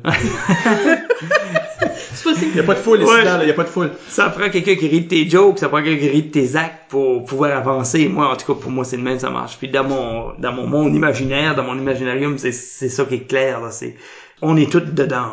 Pour moi, on est tous dedans. Oui, on est sur scène, il y a des spotlights sur nous autres, là. Nous autres, on est dans, dans la bulle, là, mais autour, là, il faut qu'ils soient dedans pareil. Puis tu sais, quand tu jouais dans des bars, là, où ce que t'as la serveuse qui comprend pas trop le principe, fait elle a dit, elle parle tout fort, là, tu l'entends, euh, deux Alpine, Ouais, ouais, c'est tu ça, sais, là. ou, euh, une draft, euh, pis Joey, euh, tu sais, là, fait eux autres, après, à un moment donné, ils l'ont compris, là, dans le temps, on- ils, ont- ils se sont perçus que c'était, fallait baisser le, le volume partout. Mhm. Parce que là, on, on a une pièce de théâtre, qui se joue. Ouais. Ouais. Vous êtes chanceux. Que, Pas partout, éventuellement, ils ont compris. parce Oui. que- Ils l'ont compris parce qu'on, on, ben, d'un, on sauvait leur soirée, ça fait qu'on s'est aperçu que les autres demandez aimaient. ça, ouais. ouais. Est-ce que ça marchera encore? Je, je sais pas. Il y a plus de bar qui marche, c'est peut-être pour ça que ça marche plus. Il a à l'université, ils jouent dans un bar, puis oui, il y a du bruit. Ouais. Effectivement, il y a du Puis bruit. c'est, c'est difficile pour les joueurs aussi, là, quand ce que t'as des, euh, cette sorte de petite affaire qui, qui comment je te dirais ça, là, t'entends la, la serveuse parler ou le serveur parler ou le, le gars qui arrive bien chaud pis C'est que ça casse, ça casse tout ce que t'es en train de construire, puis l'ambiance. T'as- T'as ton public qui est engagé sur ce qui se passe, puis les bruits externes à Ouais. l'improvisation qui viennent, ça déconnecte, ça, ça déconcentre ton joueur. Ouais. Eux autres, ça les ramène à la réalité, puis ils voient comment absurde que tout Ouais. ce site est, Ouais. au lieu de se- juste se laisser emporter par ce qu'il leur est présenté. Ah non, c'est, euh, Faut que tout le monde soit dans le coup. tout le monde soit là. Puis je pense que c'est pour ça qu'on les fait voter. Ouais. Comme dans l'invention, là, hein. Robert Gravel, puis euh, au début, on- ils ont inventé ça. Ils ont fait que le public votait. Ouais. Ils voyaient la participation du public. Parce que tu sais, dans des Who's Line, puis ça, Ouais. le public lance des, des suggestions. Ouais. Comme ça, ça c'est ça c'est pour dire, c'est vraiment improvisé parce que moi, je suis juste un gars dans le public. J'ai créé ma suggestion, puis ils l'ont fait. Ils pouvaient pas préparer ça. C'est une preuve que c'est de la l'impro. vraie impro. Ouais. Ouais, ça, on les implique. Ouais. Puis dans l'impro match, il y a pas, les suggestions viennent de l'arbitre, ils viennent pas du public. Fait que comment est-ce que le public est impliqué? Il est impliqué en votant à la fin, puis c'est eux autres qui décident du score. Donc, ils jouent le- la game de hockey, c'est eux autres qui décident Ouais. des buts. Pourquoi? C'est-tu nécessaire? On peut-tu pas faire de l'impro sans ça, sans vote? Puis je pense que la raison qu'ils l'ont mis dedans, c'est ça. Je vais voter, moi, à la fin de ça. Mm. Puis mon opinion, mon vote, a un impact sur la game. Comme sur l'humeur des joueurs, sur... Fait qu'ils se sentent impliqués. Fait que là, faut que je regarde, faut que j'écoute, faut que je fasse... Qu'est-ce qu'ils font là tout de Ouais. suite? Comme... Hey, puis, faut que je euh, fasse ça. Vous autres, vous êtes trop jeunes? Ah oui, ben on, dit- on dit pas comme deux ans de différence. Ouais. Mais as-tu déjà joué à la claque, toi? Avec des vraies claques? Moi, j'ai reçu des claques, bien T'as sûr. reçu des claques? Ah oui, t'as reçu des oui, claques. Toi, Isabelle, t'es trop jeune pour avoir reçu des claques. Ben, nous autres, on avait des, euh, des stress balls. OK. C'était ça qui était nos claques, mais j'ai pas joué à part un an mon secondaire. Fait que non, j'en ai T'es pas une, t'es pas une pas une joueuse. joueuse, moi je suis plus une officielle. Ben moi, j'étais un arbitre, fait que j'en ai reçu des claques. des ben, on- de un, c'est ça, on avait peur de pogner la claque. Ben, Je reviens à la lipo, on a viré ça en, en, en pantoufles, des pantoufles en Fentex. Ah, Beaucoup mieux que... Ouais, fait que là, tu sais, ça, ça diminuait le, le- Ouais, parce qu'il y a un arbitre, un improvisateur à Edmundston qui avait mangé une taloche par la tête. Ouais. Puis euh, il a fallu l'envoyer à l'hôpital. Hey. Fait que Ben, je crois, ouais. c'est là. C'est parce que toutes ces Ouais. toutes ces chouclaques-là, t'es pas nécessairement molles. Là. Ouais. Si tu pognais le bon bout de pognais mur, le talon, là. Ouais. C'est un coup de pied. Oui, c'est ça. Quand le public avait les claques dans les, moi j'aimais ça, parce que ça les gardait dedans. Puis, veux, veux pas, t'es critiqué, là. Ça fait que tu vas te mettre dedans, puis tu vas essayer de performer, puis tu vas, tu vas vraiment essayer de jouer le mieux que tu peux parce que t'es évalué sur le Mm. champ. Moi, j'aimais ça au bout. Ça me mettait une pression que j'aime encore aujourd'hui. T'es Parce- évalué. Parce que la claque est une évaluation pendant. Ouais, T'attends pas pour le vote, là. c'est ça. Tu sais, si t'as t'as des rires, Ouais, des applaudissements, tu sais que tu fais bien. ouais. Mais la, la majorité du monde vont pas bouer, là. Euh, Ils vont pas huer pendant, le jeu, c'est non, rare. ouais. Fait que là, il faut lancer une claque. Ouais. Silencieux, ça dérange pas, mais ça dit aussi, Garde. t'es pas bon. Ouais, c'est ça. Parce que on on n'a pas parlé tantôt parce que c'est pas vraiment ton histoire si on veut. Mais je pense que c'était dans cette impro là, c'est ça le pire. Mais puis je vais la censurer l'histoire. Ok. Mais oui parce que c'est pas disable. Mais à, à la à cette coupe universitaire là, en 90, votre premier match était avec Trois-Rivières, qui était une équipe de de nouveaux là. Il y a personne là-dedans qui avait déjà joué une coupe. Ouais. La deuxième impro probablement. Comme sais, vous gagnez la première impro, tout va bien, tu sais. Mais comme la deuxième impro, je me souviens que Eric Butler était dans cette impro là d'ailleurs. C'était dans la manière de. Puis demande-moi pas c'était quoi la manière. C'était quelque chose comme Simone de Beauvoir. Dans ma tête, c'est ça que j'évalue que c'était. Mon pauvre Butler est, est bout là en train de pas vraiment savoir quoi faire. Mais euh, l'autre joueur de l'autre équipe parle avec une sorte d'accent français, là, un truc de cul de poule. Puis euh, il parle de, de, de femmes qui sont allées à la salle de bain ensemble. Et qu'est-ce qu'elles faisaient dans la salle de bain? Puis là, il y a eu du stuff qui était tellement vulgaire que je peux pas répéter, qui venait du joueur de Trois-Rivières. Ouais. Puis à, à Montréal, c'était la claque était juste des petites boules en styrofoam, Ouais. souviens-tu? Oui.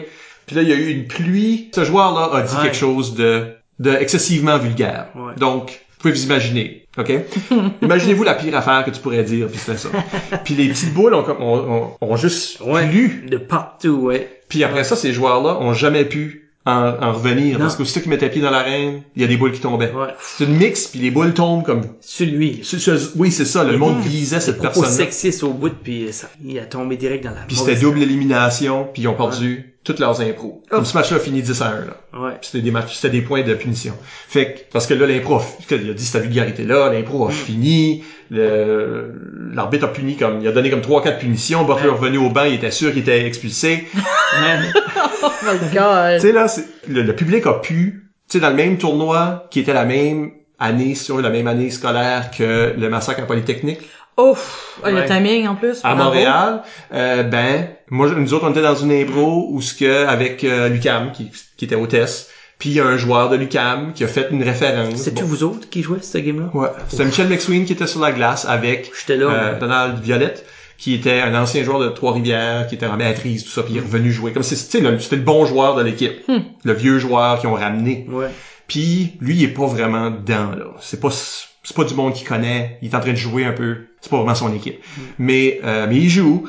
Puis il fait une référence à son titre comme ah, euh, il dit quelque chose comme quoi ils sont des enfants puis lui il est creepy. Puis il dit qu'il a tué un autobus. Il a, il a tué un autobus plein de monde. Là, Michel McSween, qui est l'autre enfant, commence à comme se tasser. Il veut juste comme oh, peurant. Puis là, il fait non non, va-t'en pas là, tu sais. Non non, euh, c'était juste des filles. Hostie. Mais là, Excusez. non mais puis là on s'entend, là on est des mois plus tard. C'est un impôt par rapport. Il y a une personne dans la, ça tout ça prend. Une personne dans la salle a fait Boum, t'as juste vu une boule. Une. Par le temps que la boule fesse, là, tout le monde avait réalisé. Ouf. Puis il y avait une pluie de boules qui suivait ce boule-là. Là. Tu sais, c'est comme... c'est vraiment comme... Je suis en train de faire des gestes que vous pouvez pas voir. Mais Hey.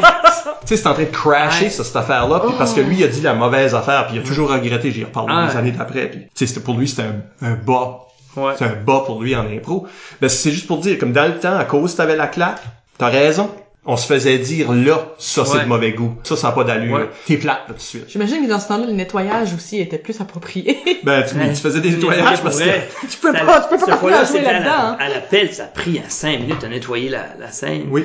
Puis moi, je me rappelle, avant le tournoi, Claude Bergeron était notre coach euh, cette année-là. Puis il avait dit, faites rien, rien, rien, rien de référence à ce qui s'est passé à la Polytechnique. Mm. Puis on y a, on y a jamais pensé vraiment. Mais je suis content qu'il nous l'avait rappelé, parce qu'il nous disait, dans un contexte d'impro, ce que tu décolles avec des idées fous, là, ben, chose est certaine, on veut pas embarquer en tout dans cette zone-là, puis on a resté à loin de cette zone-là. Puis quand on l'a vu qu'une autre équipe le fait, là, nous autres, on a été avertis de faire attention de pas embarquer dans cette zone-là. Nous Une autres, autre équipe, nous autres aussi. Pas Nous la autres- Polytechnique comme telle, mais du mauvais goût. puis Ouais. On s'est vraiment fait dire comme... ouf, quoi, t'es content. Les conneries que tu Oui, fais à la maison, là. ouais, ouais. Fais pas ça à Montréal parce que le monde connaisse. Oui, le- ils sont à un, ils sont à un autre niveau. Puis euh, C'est vrai du public, ça. ouais, le public est vraiment vraiment fort dans son implication. Puis les gens qui viennent voir de l'impro sont pas obligés d'être là. Les autres ils payent, ils aiment ça l'impro. C'est Ben, des amateurs Montréal, ils pourraient aller voir de l'impro. D'un Il autre pourrait aller coin. voir d'autres spectacles Ouais, d'impro. Trois coins de rue plus loin, Ouais, d'un ça, autre. fait que vraiment, on dit qu'il faut activer l'imagination du monde, mais des Ouais. fois, comme ils sont tellement pris dedans, que les autres voient l'implication de ce Ouais. que t'as fait. La chose que t'as dit, que les autres sont pas d'accord avec, puis sont tellement impliqués que dans tes exemples-là, tout de suite la Ouais. furie du public. C'est comme c'est pas vrai que je vais être assis ici, puis c'est ça que tu vas me montrer. Puis je les comprends parce que moi je vais voir des matchs d'impro puis je, je viens en maudit là. Tu sais, comme tu regardes l'impro puis tu dis ça c'est pas bon, puis c'est pas bon d'une façon qui me dérange. Ouais. Comme public, si j'avais une claque, tu peux être sûr. ouais. Puis à un moment donné, c'est ça, c'est il y a, il y, a, y, a, il y a certains gens qui venaient voir de l'impro, mais qui comprenaient pas assez l'impro pour qu'on leur donne une claque dans les mains. Parce que ils tiraient aussitôt qu'il y avait une chance, ou aussitôt que ça faisait pas leur affaire. Ou... Moi, j'ai connu la claque au niveau secondaire. Tu sais, t'as EME qui joue contre PLM. Fait déjà là, on va à la PLM. Mhm. On joue euh, pour des raisons que je- on avait été au carnaval, puis on avait été là en plein milieu de l'après-midi, là. Fait qu'on joue contre l'école au complet, là. Aussitôt que t'embarques, Ouais, il y a quelqu'un dans la foule qui va faire son oui. smart. Puis Puis... c'était pas le fun pour ça, parce que là, ça Ouf. devenait... Là, ils sont aperçus que ça avait pas d'allure. Tu sais, il y a des jeunes là-dedans qui disent, hey, tu m'as donné une claque, je peux attirer comme j'aime pas ça, j'aime pas ça, c'est même pas commencé, là, tu sais, là. Oui. Ça fait que, tu sais, ça, ça avait un petit peu fait un flop, mais je crois qu'ils a- ils, ils ont fait la correction vite, ils ont ramassé tout ça, ils ont dit, ah non, pas un claque site, là. C'était trop, euh, c'était un arme, là. Nous autres, on l'a vu disparaître pour les raisons inverses. Le monde était trop gentil. Ils lançaient pas assez. C'est ça. Ouais. S'ils lançaient, c'était pour l'arbitre, mais personne voulait lancer ça sur des joueurs. Ah, les pauvres joueurs. Fait l'arbitre pogner le coup. oui, ils visaient ton entrejambe, là. Ouais. c'est comme ils te visaient la face, là. C'est une game, c'est comme une game de hockey. On blâme l'arbitre tout le temps. tu sais. Puis Oui. l'arbitre, pour moi, il, il faut, c'est un des personnages les plus importants de l'impro. L'arbitre peut ramener ça. Tu sais, il- quand ça va, quand un impro est plate ou un impro est nulle part, vous le savez, vous autres, vous êtes là souvent. C'est vous autres qui peut ramener ça à de quelque chose d'intéressant puis le fun. Ouais. Ah ouais. Je dirais même que le travail commence bien avant. Quand t'écris tes thèmes, Ouais. c'est là que t'es en train de créer des opportunités pour les joueurs, puis puis tu sais, tu vas leur parler avant. Fait dans le fond, ce qu'on disait tantôt, comme euh, comment est-ce que les le public sait que c'est de la vraie impro, ben c'est l'arbitre qui donne des, des thèmes. Mais l'arbitre fait partie du spectacle comme les autres. L'arbitre pourrait tout te donner les thèmes à l'avance, là. Ouais. Mais à cause que l'arbitre est un antagoniste, ben là, ça feel comme, ok, ben il y a No Way. Ouais. No Way que cet arbitre-là, Yvan Ponton, Manon Lasselle, Michel Albert, Shotgun. Il y a pas de façon que, cette- que ces personnes-là sont en train de donner les thèmes aux autres. Garde, ils sont contre. Tout le monde est contre, là, l'arbitre. Ouais. Fait que je pense que c'est ça qui vend la mèche, encore une fois, dans la brillance de, c'est le génie de comment est-ce que ça a été inventé l'impro match comme tel. Ouais. Mais l'arbitre a-tu un rôle à jouer dans l'imaginarium comme tel? Est-ce qu'il y a quelque chose que l'arbitre est en train de faire qui, qui, Non. qui est propice à, Pas de, parce que moi, l'imaginarium, elle commence quand l'impro, quand l'arbitre au siffle. sifflet? Puis, Ah ben, l'arbitre, l'arbitre a sifflé en passant. Ouais. That's it. Entre les deux, C'est ça seul. Ouais. Il y a le, non, on servait du gazou pour, euh, Ouais, c'est ça. Est-ce que l'arbitre est dérangeant à l'imaginarium? Parce que si tu fais le gazou pendant qu'il y a une punition, t'es en train, tout d'un coup, t'es en train de briser. T'es en train de ramener ça, à- on est dans un impro, c'est pas vraiment... Ouais, on est en train de dire, t'es dans une impro. Est-ce que l'arbitre est donc un obstacle? Hey, moi, je te dirais que je- le gazou, je l'ai pas entendu souvent. On l'entend T'es encore. t'es jamais puni ou c'est parce Non, que tu dans- l'entends oui, juste pour une punition, ça me fait rire parce que une punition, souvent, c'est une punition voulue. Là. Le gazou, et c'est, c'est, en tout cas dans mon cas, c'était, me semble, je, je, je peux pas me rappeler que c'était, c'était hors contexte ou c'était hors thème ou. euh, Hmm. Souvent, c'était plus euh, vulgarité. Hmm. C'était Cabotinage, là, ouais. Cabotinage, ouais. Mais est-ce que quand ce qu'un arbitre se lève puis punit, c'est visible, est-ce que là, il est en train de briser pour le public l'illusion que l'imaginarium est en train d'essayer de maintenir? Puis, et donc, c'est-tu, c'est-tu dans le fond mieux quand l'arbitre reste dans son coin, fait pas grand bruit, puis là, quand il va à la table de stats, là, il donnera ses punitions, mais, mais il fait pas comme un show. Ah, moi, je fais un show pareil. Ben ouais. Ah fait oui. y a-tu, dans le fond, y a-tu deux imaginariums, un par-dessus l'autre? donc, est-ce qu'il y a le monde Il y en a trois. Il y, en- il y en a-tu trois? Parce qu'il y a celui-là que le public, comme les joueurs sont en train de créer un monde Ouais. que le public peut voir. Ça, c'est un imaginarium. Puis là, il y a l'autre imaginarium qui est là toute la game, qui est pas là juste l'impro, il est là toute la game, par-dessus ça, où ce que les joueurs sont des joueurs, puis l'arbitre est un arbitre, puis ça care pas c'est quoi nos relations dans la vie. Pendant ce, cette heure-là, moi je vais être un chien sale, puis vous autres vous êtes la- les victimes du chien sale, puis euh, le capitaine va venir être assis, Ouais. puis tout ça, ça existe dans une autre bulle, que les autres bulles Qui a vivent dans encore le des de la bulle. personnages, dans le fond. Ouais. Ouais, qu'il y a encore des Ouais. personnages, puis on est encore en train de jouer. T'es, t'es le capitaine, je suis, je suis l'arbitre, on est juste des personnages. Là. On n'est pas de même dans la vie, sauf si on le devient. Mais tu sais, est-ce que, est-ce que donc on peut dire que tout ça c'est pas dérangeant parce que des fois le monde regarde la bulle qui est l'impro, puis d'autres fois le monde sont capables de regarder en même temps la bulle qui est joueur et arbitre et la game de hockey. Ouais. Moi, mon imaginarium se limite à l'impro. Se limite à la, à la durée de l'impro. Puis un coup qu'elle est finie, on la ferme celle-là, puis on recommence de nouveau. Je, la, je ferme la shop, je m'en ouvre un autre. L'impro d'après. Fait qu'on joue, pour moi c'est ça qui est la, la bulle pour l'improvisation comme telle. Mais le spectacle en tout, ça c'est un chapiteau. C'est une grosse tente. fait que nous autres, on, on est on fait notre, notre petit cirque dans la petite reine. Puis vous autres, vous faites partie, les arbitres font partie du chapiteau. Mais donc, malgré tout, tu trouves pas qu'un arbitre qui rentre, comme qui va se lever du coin de l'arène pour a- annoncer une punition puis se retourner pendant que l'impro est en cours va pas venir briser ça? Je sais que c'est nécessaire, mais ça détruit l'imaginaire. Mais quand une impro est bonne, il n'y a pas besoin d'intervenir. C'est Bon vrai. point. C'est vrai. Peut-être que l'arbitre intervient quand ce que l'imaginarium fait défaut. Là. C'est ça. Fait que quand Ça l'imaginarium, et nous, il n'y a pas d'imaginarium, si on va nulle part, ou, fait que tout d'un coup, le monde n'a même pas embarqué dans ton imaginarium. Mais Ah une ouais. bonne impro, qui est bien scellée, qu'on appelle, l'arbitre embarquera même pas dedans, elle est trop bien scellée. Très bon point. Oui. Donc, quand il y a un imaginarium qui est établi, ouais, l'arbitre va, va pas là. C'est- Ouais. C'est comme, ça c'est, c'est- Ouais. tu sais, puis tout le monde si- est embarqué, ouais. Si l'arbitre embarque, ça veut dire que l'imaginarium va pencher. C'est un petit peu de même que, que mon thinking. Non? Ça, ça a du bon sens. Ouais. Est-ce qu'il y a des sortes de joueurs puis des, des, ou des outils dans la, la boîte à outils de joueurs qui sont plus adaptés à créer un imaginarium? Je pense, par exemple, au mime. Quand, ce que souvent, je quand moi, je me suis senti embarqué dans un univers, puis pourtant, moi, je suis un joueur bla bla bla, un verbomoteur. Mais euh, un joueur qui a un bon mime fin, pas, pas, pas la personne qui, qui saute alentour, là. Il est drôle, mais tout ce que c'est, c'est courir alentour, là. Je veux dire, comme Basse Levesque, là, qui est capable de faire du spaghetti, faire une impro, tout ce que c'est, c'est lui qui fait du spaghetti. Je sais exactement comment il fait du spaghetti parce que cette impro-là est brûlée dans ma mémoire, parce que Ouais. il met les, il met les bâtons de spaghetti dans l'eau bouillante, puis ils font comme le, ils font un petit éventail, donc Ouais. moi je les casse, voyons. Mais tout le long de cette impro-là, le public est en train, ah, moi, moi je les casse, moi je casse Ouais. les spaghettis. Tu sais, moi je, ah, moi je pitche pas un spaghetti sur le mur, voyons donc. Tu sais, comme, tout le monde était en train comme, tu le voyais tellement bien qu'est-ce qu'il faisait, qu'est-ce qui était son fourneau, Ouais. où ce qui étaient les boutons. Le- Tu sais, la durée de cuisson était la bonne. C'était tellement du bon mime que t'étais complètement embarqué, puis, Mm. en toi puis moi, c'est, c'est juste un gars, il y a pas d'histoire, là. Ouais. Tu sais, c'est juste un gars qui fait du spaghetti. Puis tout le monde est en train de juste se comparer à lui. Pour moi, c'est magique comme moment. Est-ce que du mime comme ça te fait voir, parce que tu peux le faire voir physiquement euh, plus facilement à cause que la personne la- le mime? Mais encore là, lui, dans son imaginarium, il nous amène à un niveau où son imaginaire est assez clair, qu'on embarque dans ce qu'il fait, parce que l'impro est bonne. Fait que quand l'impro est bonne, puis quand on peut mettre un seal autour, lui a mis son seal. Qu'il a fait mimer, ou qu'il a fait chanter, ou qu'il a fait chanson. L'idée, c'est qu'il a réussi à l'amener à un niveau, les standards de l'imaginarium, si on pourrait dire. Ton cas, je l'ai jamais vu cette impro-là, mais je, le- vois déjà.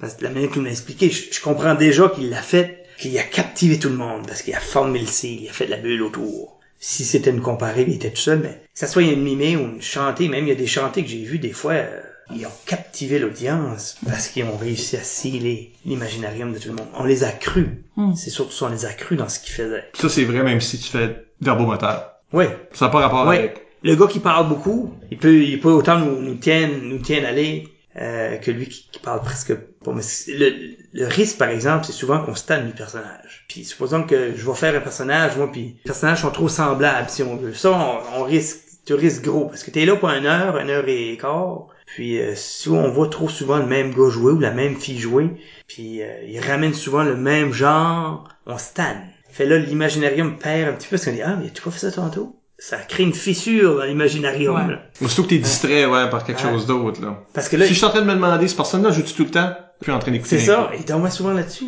Mm. Tu sais là. Puis il est en train de faire de quoi de bon, là. Mm. Mais c'est encore lui. Pourquoi ils font pas jouer euh, le petit gars qui est là ou euh, la petite fille qui est là? Pourquoi que les autres jouent pas? Tu sais là. Mm. Fait que si tu te mets à penser à ça, c'est lui qui est là, on l'écoute plus. T'as déjà perdu. Il est déjà parti. Qu'est-ce que tu penses de l'étiquetage? Ou ce que le monde dise toujours qu'est-ce qu'ils font, ou il faut qu'ils disent qu'on va ouvrir la porte, puis là, ils ouvrent la porte. Trouves-tu que ça vient briser un imaginarium? Maison, maison. bien fait, t'as pas besoin de dire quoi tu fais, là. Mhm. Si c'est bien fait, là. T'as pas besoin de tout le temps dire que tu vas vers l'ouest, là. Tu sais, on, on peut l'imaginer, ça, on a le droit de l'imaginer. Puis si, euh, dans mon imaginaire à moi, j'ai compris que t'allais vers l'ouest, mais l'autre comprend que tu vas vers l'est, c'est pas grave, là. Tu vas Oui, parce qu'on peut interpréter le même imaginarium différemment. Ouais. Même, so- soit voir d'autres niveaux. Mhm. Parce que toi, t'es en train de faire un impro, t'es convaincu, tu fais ton affaire, mais là, après, tu te fais dire, ah, ça, cette impro-là, là, où ce que vous faisiez telle affaire, tu Ah, c'était tellement une métaphore! Quoi? t'es comme, hein? Moi, j'ai pas vu ça. Ouais. Moi, j'ai pas pensé à ça, ça a juste arrivé, mais pour eux autres, ça avait toute cette Ouais. Un signification-là. nouveau sens, un autre sens. Puis c'est pas exclusif nécessairement, juste parce que une personne a vu une chose puis une autre personne a vu d'autres choses. Ouais. Ils sont quand même convaincus de ton impro, même si non. Tu sais, là, t'as créé une ambiguïté, là, qui sonne pas très facile, certainement pas par exprès. Mais ben, c'est comme lire un livre. Moi, j'imagine les personnages qui ressemblent à telle affaire, mais Ouais. toi, toi, tu les imagines d'une autre façon, puis on n'interprète pas de la même façon. Là. Ouais. Fait que l'impro, tout ce qui est invisible Mhm. à l'impro est la même chose. Faut que ça soit interprété. On, on a déjà fait une impôt parce que ça, ça avait été exagéré. Puis c'était drôle au bout. Tout ce qu'il faisait, il le disait. il avait oui. joué un petit peu avec ça, puis l'arbitre avait, il, je le punis, tu le punis pas, il était tout le temps sur la limite. Ça, c'était, c'était génial parce qu'il avait réussi à tout le temps être sur le bord de la ligne, tout le temps, tout le temps. Mais l'impro a été là-dessus pendant deux minutes et demie, là? Mhm. Fait là, c'était drôle parce que, ben après ça, arrête, là, fais plus, là. Non, C'est c'est là parce que là, ça, ça- faut que tu laisses les gens dans leur bulle, faut que tu, tu les amènes à. Puis des fois, je, je regarde les jeunes jouer, puis on, on commence comme ça, on commence en parallèle. Puis euh, ça, c'est sûr, c'est l'expérience qui fait que on sait que tu vas nulle part si tu vas en parallèle. là. Mais les bonnes impros que j'ai vues euh, à tous les niveaux, c'est quand les jeunes ou les plus vieux ou les les personnes se ressemblent au milieu. Puis ça regarde, ça commence avec un contact visuel. Puis après ça, là, tu t'ouvres. Je pense que l'étiquetage aussi vient un peu avec ce que Michel a dit plus tôt. On donne pas assez de crédit à notre public. Ils sont là parce qu'ils aiment ça et parce qu'ils veulent continuer à en voir souvent. Si on leur fait pas confiance en disant tout ce qui se passe puis en énumérant toutes les choses qu'on a devant nos yeux dans notre imaginarium, eux ont plus de place à interpréter et donc ils vont se tanner. Ouais. Fait que l'étiquetage va, de mon point de vue, va nuire à l'expérience du public Ouais. et donc va nuire à leur perception de ton jeu. Parce que souvent, moi, C'est je vrai. veux pas entendre de réponse. Je suis quelqu'un comme ça. Parce que j'aime mieux le mystère. Puis qu'après, l'impro a fini, puis on n'est pas sûr qu'est-ce qui est arrivé. Ouais. Mais on peut en jaser. Moi, je pense que c'était ça qui se passait. Comme, ah non, moi, je pensais que c'était ça. Puis là, tout d'un coup, là, là t'as une animation là, dans le public. Ouais. Ça, ça démontre comment investi que les gens sont. Ouais. Parce qu'ils essaient de figurer ton impro, là. Plus et- Plus qu'ils en parlent, plus qu'ils vont en... C'est ça, c'est l'impro qu'ils vont se souvenir. C'est l'impro qu'on va Ouais. raconter plus tard. Mais celle-là que tu m'as toute donnée, tu m'as mis une cuillère dans la Ouais, bouche, là. Tu l'oublies? Ben oui, parce que moi, Ouais. j'étais pas actif. Je l'ai Ouais. reçu passivement, Ouais. cette impro-là. Fait que vraiment, le, le concept d'imaginarium, c'est vraiment à deux, dans les deux sens. Faut que le public mette de leur imagination là-dedans. Faut que tu leur donnes de la place. Ouais. Comme il y a un vide en impro. Je me suis dit, évidemment, il y a un vide. Il y a On des commence joueurs- avec vides, ouais. Ouais, on commence dans un vide. Mais ce vide-là, faut le remplir. Ouais. Mais faut aussi donner de la place pour que le public puisse le remplir avec quelque chose aussi, comme si on peut. Il y a vraiment un travail qui Mm. est intéressant à faire à ce niveau-là. Puis je sais même pas comment on enseigne ça, comment est-ce qu'on... Tu as été entraîneur de- d'équipe. Utilises-tu l'imaginarium comme concept? En laboratoire, là, ou comme c'est-tu quelque chose que Oui. tu essayes d'enseigner? Oui, je- j'essaie de les, de les, de les faire aller dans un personnage jusqu'au bout. si tu veux faire un, que ce soit un, un animal ou un, extraterrestre, ben faut que tu vas jusqu'au bout. Puis souvent les, les jeunes qui commencent, ben ils veulent faire rire leurs parentés qui viennent les voir jouer. Fait là, mais non, ma tante est venue me voir jouer, mais je vais envoyer des bonnes jokes pour se compte. Puis, mais là, tu, tu joues pour ton menon puis ta ma tante. Là, ça marche plus, là. Là, on perd, la- on perd l'imaginarium. Fait quand je leur explique, là, j'ai dit, faut pas vous voyez la foule. Faut pas vous voyez, vous l'entendez rire, mais c'est, c'est correct, ça fait partie du, du show. Mais faut pas vous jouer pour une personne en particulier. Faut vous jouer pour tout le public. Ce qui arrive, si Menon puis ma tante venu te voir, mais il y en a, il y en a 30. Menon puis ma tante qui ont été voir l'autre équipe, ben, si tu joues un pour deux, là, il, il y en a 30 qui t'aimeront pas, là. Ça fait que t'es mieux de jouer pour 32. là. T'es là. Ça fait que c'est un petit peu ça que euh, j'essaie d'expliquer aux jeunes. T'es là pour faire un spectacle d'abord et avant tout. C'est, c'est la base, c'est le spectacle. Faut que tu fais ta scène, puis le reste va suivre si tu fais un spectacle. Mais si tu vas pour euh, compétitionner ou faire rire mon oncle puis ma tante, ça va aller nulle part. Ça va crasher vite, que je pense. Ah ben, je, je suis, je suis d'accord parce que moi, je- tu sais, là, j'en- j'enseigne au monde que le match, évidemment, est bâti comme une compétition, mais ça, c'est juste un arnaque pour le public. C'est juste une raison d'aller le voir, puis de participer, puis de voter. Pour moi, c'est fake. Ouais. Mais c'est aussi vrai que quand tu joues en, en compétition, tu le sens, là. Ouais. Tu veux gagner le Tu point. veux gagner le- Ouais, tu veux gagner le point. Tu Personne veux... joue pour perdre dans les rêves. Non, euh, tu sais, tu, tu veux te rendre en demi-finale puis en finale. Comme si je gagne des matchs, je me rends plus loin, j'en joue plus. Fait qu'évidemment, il y a une compétition qui est là pour vrai. Euh, mais n'empêche que faut tout le temps qu'elle soit soumise au spectacle. Ouais. La seule façon que tu peux gagner, c'est de donner un bon spectacle. La seule façon que tu peux donner un bon spectacle, c'est de jouer avec l'autre, pas Ouais. contre l'autre. En d'autres mots, ça revient tout le temps à jouer un spectacle ensemble puis combiner nos Ouais. les autres de nos aquariums là, parce que c'est la seule façon de bien faire. Puis, puis quand tu vois l'écart se créer, 3-1 pour une équipe, là, c'est là que ça s'empire, je trouve. Hmm. L'équipe qui est en bas essaye de trop en faire, ou là, c'est c'est 4-1, 5-1, puis là, ils se font Panique. La panique est prise. Parce qu'ils ont perdu le concept de spectacle. Là, ils veulent juste scorer. Ils veulent juste scorer parce Ouais. qu'ils veulent ramener le score. Ramener le score, puis là, ils perdent tout leur imaginarium. Hmm. Puis c'est difficile, ça, là, de se ramener des regards. C'est pas grave, là. On est là pour le spectacle avant tout. C'est pour ça, les, les, les games, le fun, vous le savez, les games, le fun, c'est- c'est c'est- c'est quand ça finit en, en overtime, là. T'es là où quand ça finit Pourquoi avec... qu'il y ait un overtime? C'est Ouais. Le, match C'est était le fun. L'overtime était terrible. Ouais. Oui, l'overtime est pas bonne, mais le- L'overtime est trop rude. Ouais, tout le monde, Ouais. ils veulent se battre pour... Ouais. Mais, oui, c'est sûr. la- oui, quand ça se rend, quand c'est quand c'est tête. ouais. Puis tu t'aperçois même pas que c'est tête. On annonce plus les les points. Les pointages. Non, c'est- c'est juste comme Ouais. juste tout le monde l'a dans leur tête probablement. Ouais. C'est tout le monde qui, qui compte. Ben, sais-tu, ça change aussi le fait qu'on annonce pas le score. Il y a des fois où ce que ça vient tromper l'esprit parce que le match est quand même tight. Mais pourtant, le score est vraiment one-sided. Ou Ouais. que ça finit comme, je sais pas moi, euh, 7 à 2 avec des points de punition, peu importe. Ouais. Puis tu te dis, ben, comment ça peut finir de même? Ouais. Mais des fois, c'est ça, les équipes sont tous les deux vraiment bonnes. Mettons que c'est tout le temps des comptages. Ben, c'est ça. Puis tu perds par deux points, Ouais. c'est deux votes là, trois Mhm. votes là. Tu sais, tu t'aperçois pas, mais t'as perdu le match, mais parce qu'il y a comme trois personnes dans la salle qui votent pas pour toi là. Ouais. Ça se peut. Pas un moins bon match. Exactement. Tu sais, c'est ça que c'est. Tu gagnes des mauvaises impros, Ouais. puis tu perds des bonnes. Puis tout ce qu'on fait, c'est mauvais. Les deux. Ouais. Ouais. Faut quand même que quelqu'un gagne un point, là. Ouais. Je suis pas très fier de ce point-là quand je le gagne. sais, mais perdre une impro parce que les deux équipes étaient bonnes, Ouais. ben fallait que quelqu'un la gagne, fallait que quelqu'un la perde, c'est ça. Mm. Hey, on faisait euh, Brancher Brancher, qui est une émission Oh. au Canada à un moment donné. Oh, arrête. T'étais là? J'ai joué ça. T'as moi. joué ça, hein? J'ai joué ça, puis c'est une des pires expériences de ma vie. Oh, ça, c'était C'était tellement... Moi, Robert puis Luc, on était juges. Ouais. Puis, euh, Entre autres, là. Ouais. Ouais. Puis on a été juges, il y en avait d'autres, là, mais souvent, on tombait Ouais. tous les trois, là. Ouf, je trouvais ça cruel. Tu jouais trois impros, là. Fait que c'était, ça finissait Puis pas pour rien. Euh, au lieu des bandes, parce qu'ils voulaient pas... C'était Radio-Canada, là, mais ils voulaient pas imiter euh, le concept, peut-être que ça appartenait à, À LNI. à la LNI. Mais ils voulaient pas avoir des bandes. Ça, c'est- fait que c'était... euh, c'était un ring de boxe. Oh! Ouais. Fait Wow. qu'imagine... Ils sont juste en train de te dire... Ouais. Puis en plus, là, c'était timé, c'était, c'était, c'était Radio-Canada, t'étais là pour, euh, t'avais une heure de, de filmage, si tu veux, puis c'était tout là, Ouais. rodé. C'est trois impros de comme une minute et demie. Ouais, oh non, Hmm. c'est cruel, ça. J'ai encore un jeune de, de, de, il vient de Bertrand. Il jouait pour la PLM, ou PLM, ou l'école de Bertrand, dans le temps, parce que c'était les petits grades, c'était, c'était, les- écoles intermédiaires dans le temps. Bertrand represent. Ouais, ça fait que ce, ce, ce gars-là, qui, qui, qui est pas tellement plus jeune comme moi, là, que, il, il se rappelle que c'était moi qui étais juge d'impôt, puis j'avais voté contre. Hey boy. Puis il y a de la euh, rancune encore ou? Ben, il- j'ai dit, bon, pour aller voir sur YouTube, essayer de trouver l'émission, pour voir si j'ai fait le bon choix ou pas. J'ai eu, j'ai eu cette discussion avec lui, puis il travaille euh, dans un restaurant ici à, à Caracas. Je le- il, me fait rire à tous les fois, là, parce qu'il s'en rappelle, puis c'est un petit flot de, de 12-13 ans. là.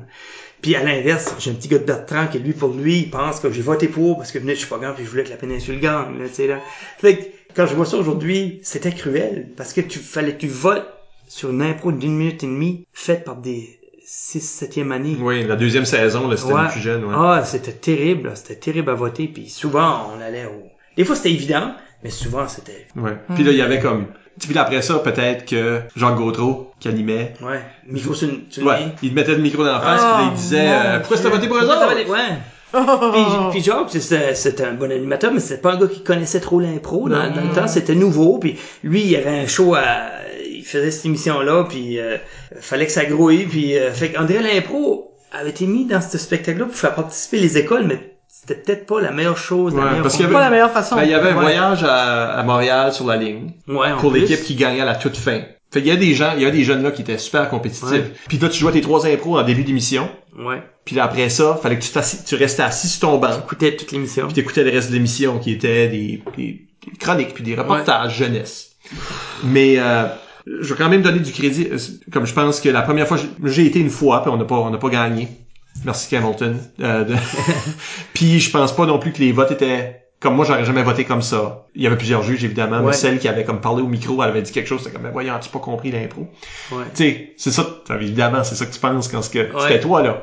Mais comme comme jeune, après ça quand je l'ai revu à la télé, c'est ma première crise d'anxiété. Ouf. J'hyperventilais là, Ouais. comme c'était la pire expérience de ma vie C'est de me regarder perdre. Ouais. Puis moi j'étais un jeune du secondaire, là. je peux pas m'imaginer Ouais. être au primaire, être à l'intermédiaire. Oh. C'est trop sur, le, sur les, les écrans de caméra pour faire un impro. Souvent, c'était envoyé. euh, Ils ont envoyé trois ou quatre jeunes là, qui faisaient bien à l'école, puis on a envoyé les autres, puis euh, on peut leur permettre de manquer une journée d'école, puis Mais je vais donner du crédit à Branché Branché. C'est grâce à cette émission-là qu'il y a beaucoup d'écoles secondaires, secondaires surtout, qui ont commencé à jouer de ah l'impro. oui, oui, Parce que dans les centres, comme, comme les, les endroits où il y avait des universités, comme à comme, ben, comme la péninsule grâce à l'IPA, mais, ouais, euh, Edmundston puis Moncton, Ça il y avait de l'impro. Mhm. Puis ailleurs, c'était comme, flou. pas tellement, Ouais. ou pas du tout. Mm. Puis parce que là, tout le monde a envoyé des écoles Les pendant deux branchés. ans à brancher, brancher. Il ont fallu qu'ils se créent des équipes. C'est le même moteur qu'aujourd'hui les jeux d'Acadie sont. Ah. Ouais. Était ce moteur-là, fin des années 80, début Ouais. 90. Juste ce deux ans-là à développer le réseau secondaire tel qu'on le connaît aujourd'hui. C'est là que ça commence. Hmm. Après ça, on a rencontré des, des gens. Fait que là, il y a du monde qui disent, ah, il y a des, il y a du monde qui joue de l'impro partout. Faisons des tournois provinciaux. La Gougoune Dorée, là, le championnat provincial commence l'année après la première année branché branché.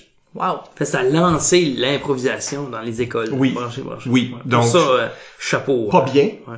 Je veux dire, c'est Pas la meilleure façon. Ça, c'était pas, pas de la bonne Ouais. impro, mais après ça, tout le monde a fait comme, non, non. Pour les joueurs, c'est difficile, mais pour le monde, ça les a fait connaître, ce Oui. jeu-là. C'est ça. Mais Pour les joueurs, c'était l'enfer, là, d'être là. Wow.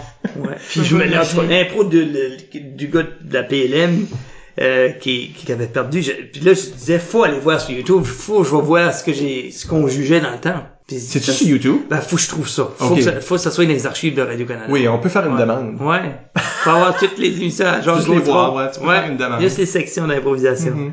C'est intéressant de voir euh, Qu'est-ce qu'est-ce que c'était? comment est-ce qu'on vote? Oui, mais je pense que je ferais une autre crise d'anxiété. Je peux pas, je peux pas me regarder à cet âge-là. Hey, moi, ça payait mon loyer, content. Ça payait! Moi, je suis Ah, juste, ouais, moi, je suis ouais, juste curieuse de voir c'était qui les joueurs de la PLM. J'en faisais juste assez pour payer mon loyer, puis hey, moi, ça m'a sauvé. L'université, on allait là. Hum. Ouais. Mais c'était pas fort sur l'imaginarium, disons. Non, pas du tout. Pas du tout. Mm. Les thèmes étaient un petit peu compliqués, puis... euh, T'as une minute et demie. Oui, puis c'était beaucoup temps. la personne qui crie le plus fort. Puis nous autres, notre Mm. match qu'on avait été, tu sais, ils font venir un Ouais. public. C'est souvent des écoles. Ouais. Puis nous autres, on a pogné une école de, en immersion. Une école anglophone, une classes d'immersion. Ouais. Puis ils comprenaient pas un mot qu'on disait. Oh non, le public mort en plus. Fait que le public est, tu sais, c'est juste comme, c'est des jeunes de ton âge en train de pas réagir. Tu te sens vraiment comme si tu en train de Ah. mourir, là. Puis souvent, le même, il y avait des émissions le matin. Puis le matin, c'était des monsieur des madames à la retraite. Ils comprenaient pas l'impôt, mais quand Mhm. ils jasaient entre eux autres, là. Puis là, le- lui qui s'occupe du casting disait, OK, silence. Il arrêtait de parler. Puis tu vois qu'il il voulait pas, il écoutait l'impro, là, mais il comprenait pas en tout le concept. Pour... Fait les jeunes jouaient à froid, là. Ils jouaient Mhm. dans la glace, là. Oh, oh, Ça, C'était cruel. C'était cruel pour eux autres, puis... Ouais. Ouais. Mais oui, ben, vois-tu, ça c'est un exemple de, ok, il y a pas de façon de créer notre imaginarium, Non. parce qu'il n'y a pas un public qui réagit, il n'y a pas un public qui embarque, qui est capable d'embarquer. C'est ça. On, nous autres, on, tu sais, on- nous autres, on a joué pour des jeunes qui comprenaient pas, nevermind notre patois. Tu sais, parce qu'on venait du nord, jouer dans le sud, ils comprenaient pas Ouais. Votre langue. notre langue, tu sais, où ils la comprenaient peu, ils pouvaient pas comprendre les, pas comprendre l'humour de, Ouais. de ce qu'on qu'on faisait. Il y a pas d'imaginarium parce que ça prend eux autres. Ou les personnes âgées dans ton exemple, qui, qui étaient juste là pour meubler, là, pour, Ouais. pour être en arrière, puis peut-être de regarder. Bien autres, Des chroniques, voir des vedettes. Pour, ouais, voir des vedettes ou voir l'autre partie de l'émission. Ah ouais. C'est un petit peu le, le- le- l'impro était comme, ah, c'est juste un à côté, là, de, puis nous autres, hey, on, on jouait pour la coupe universitaire, euh, on jouait pour le national, on, pour nous autres, c'était ça qui aurait dû être la priorité. sais, nous autres, pour nous Ah ouais. autres, dans notre imaginaire, là, C'est une émission qui est juste de l'impro. C'est de l'impro, pourquoi est-ce qu'on se bat de faire, c'est, essayer d'exploser une ballon avec la crème photo dessus, là? Je vous jure, il y en avait une, c'était ça, puis ils ont jamais eu ce qu'ils voulaient faire, la faire exploser pour qu'elle éclate, mais ça n'a jamais marché, là, tu sais. En tout cas, c'était, Ils sont en train de faire des expériences scientifiques, ils sont en train de faire des chroniques, ils sont en train de montrer des vidéos de musique, comme, c'était vraiment une émission de variété. ouais, Ok. trop Mais- varié. ouais, mais il y avait il y avait ce concours là, c'est comme si on faisait un petit élément de génie en herbe ou quelque chose. Mais tu sais génie en herbe, l'émission là, c'était Ouais. juste ça. oui, oui, oui. Les écoles par- compétitionnent, puis tu regardes ça, puis d'un bout à l'autre, Ouais. c'est une compétition, mais l'impro était juste pas Ouais. assez connu. Ouais, et puis je pense que ça aurait été le fun, que ça aurait été un petit peu sur le même concept que Génie en herbe, d'avoir de l'impro euh, interscolaire. Mhm. Ça, ça aurait été Payé par. Radio Cannes, fait que les, Ouais. tu sais, les voyages sont payés par Radio Ouais. Cannes où ils se promènent eux autres, qu'on va dans différentes Ouais. régions. Ouais, super beau projet Radio Cannes, écoutez. Ouais. Mais tu sais, hein, ouais. Ça, ça, se- ça se ferait, ça se ferait aujourd'hui. Mais non, à cette époque-là, c'était juste assez que c'était, c'est de la représentation quand on n'en avait pas du tout, Ouais. disons. Euh, mais en termes de notre sujet, là, l'imaginarium, nope. Zéro. Vraiment pas. Ah, Donc, la meilleure façon, la, la vraie façon de d'établir, comme de créer euh, une impro qui est jouée dans la zone, il y a du monde qui utilise ce mot-là, là. Euh, dans la zone, c'est t'as aucune idée où ce que ça s'en va, tout est facile, tu vois vraiment le monde, puis le public est complètement embarqué. T'es dans la zone. La zone, c'est l'imaginarium. c'est ça. Tout ce qui se passe là, c'est juste de la magie d'impro. Ouais. Puis on, on le voit. Même si on voit pas toute la même chose, on, le voit. On, on le voit différemment, mais on le voit. Ouais. On a pas mal parlé comme de l'extérieur, comme mettons le barman qui parle ou le public qui care pas avec les claques ou des affaires de même, mais pour les joueurs, qu'est-ce qui est les obstacles au bon développement d'une imaginarium, selon toi? Comment les joueurs se mettent eux-mêmes des bâtons dans les roues? Euh, hey, bonne question, Isabelle. Euh, tu sais, des fois, genre, quand j'ai joué ou quand ce que j'en vois jouer, puis ils veulent voler la vedette avec des petites blagues, ça, pour moi, c'est, c'est ce qui nuit le plus, là. Parce que là, tu tombes dans l'individuel, là. Tu travailles contre l'imaginarium. Ouais. Tu deviens comme un Jerry Seinfeld sur le stage. T'es tout seul, puis tu veux que tout le monde t'écoute, même le joueur de l'autre équipe qui est en train de faire l'impro avec toi. Fait ça, ça c'est, ça c'est le pire, moi. Tu peux envoyer des bonnes farces, là. Mais des fois, ça devient, des fois, tu vois quand quelqu'un veut prendre le micro. Ça, ça marche pas. Le micro, il est en haut. Faut que tu joues autour. Évidemment, on veut que le public s'investisse pour que ça marche. Mais il faut que toi, tu t'investisses. Je pense des fois, il y a des joueurs qui, par paresse, par fatigue, par tout ce que moi j'appelle des mind killers, des choses qui t'empêchent, que tu es en train de penser à ça au lieu d'être en train, en train Ouais. de penser à ton impro. Tu es en train de te bloquer. Puis toi, t'es pas investi. Ouais. Toi, tu joues pour te débarrasser. Toi, tu vas pas assez loin. L'affaire, là, amène ton personnage au, le plus loin possible, Ouais. au bout. Mais mettons que tu vas pas au bout parce que t'as peur du bout. Tu veux jouer avec un filet, toi, là, là. Tu veux pas marcher la corde puis risquer tomber. Ouais. Fait que ce que tu fais, je l'ai déjà vu. C'est fait à moitié. C'est pas convaincant. T'as tué ton imaginarium toi-même. Ouais. Tu peux pas, faut que tu veuilles t'investir dans ce processus-là pour que le public s'investisse avec toi. Ouais. Faut tes amènes. Ça, je pense que le mind kill, les, ces mind killers-là, qu'ils soient malhonnêtes, comme quand je dis qu'ils sont paresseux, ou qu'ils soient juste euh, T'es tes, ins- insécurités, tu te bloques, t'as tes peurs, tout ça. Si t'amènes ça avec toi dans l'arène, ça c'est juste des affaires que qui empêchent ton investissement complet. Puis si tu vois la foule, à un moment donné, tu, Ouais. si tu vois la foule, là ça devient, ça t'envahit. Si tu reconnais, euh, si tu reconnais les visages, ah lui il est venu me voir. Si, si tu tombes là, là, Mhm. oh ma, ma tante Françoise est ici, là, là ça veut dire que t'es out. Là. Fait, c'est, pour ça que dans ton imaginarium, faut que tu restes dans toi. Là. Comment l'expliquer plus clairement là?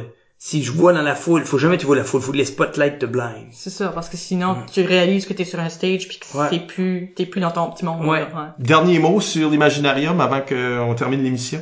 Hey, je- Si on veut jouer de l'impro, faire du fun, faut jouer avec son cœur. L'imaginarium va fonctionner. C'est de là que ça vient. Ouais, mettez-y du cœur. Ben, là-dessus, on vous rappelle que vous pouvez nous laisser des commentaires. Vous avez peut-être d'autres questions. On les refilera à Marc. on vous mettra en lien, quoi. Euh, par, par courriel, euh, au improvisationnb.gmail.com ou sur le blog d'ImproNB au impronb.wordpress.com ou sur les médias sociaux. Nous sommes ImproNB sur Twitter et Instagram et Improvisation NB sur Facebook. C'est toujours apprécié euh, d'entendre de vos nouvelles. Écoutez tous nos épisodes au complet par l'entremise du blog, iTunes ou YouTube. Encore une fois, merci à notre invité Marc Degrasse pour s'être prêté à l'exercice. Et c'était un plaisir d'être ici ce soir avec vous, En péninsule. dans la péninsule acadienne. Sur la route! Ben, on n'est pas sur la route pour faire... Imagine. Merci Isabelle. Merci, Michel. Et à la prochaine pour un autre entretien avec une vedette de l'improvisation.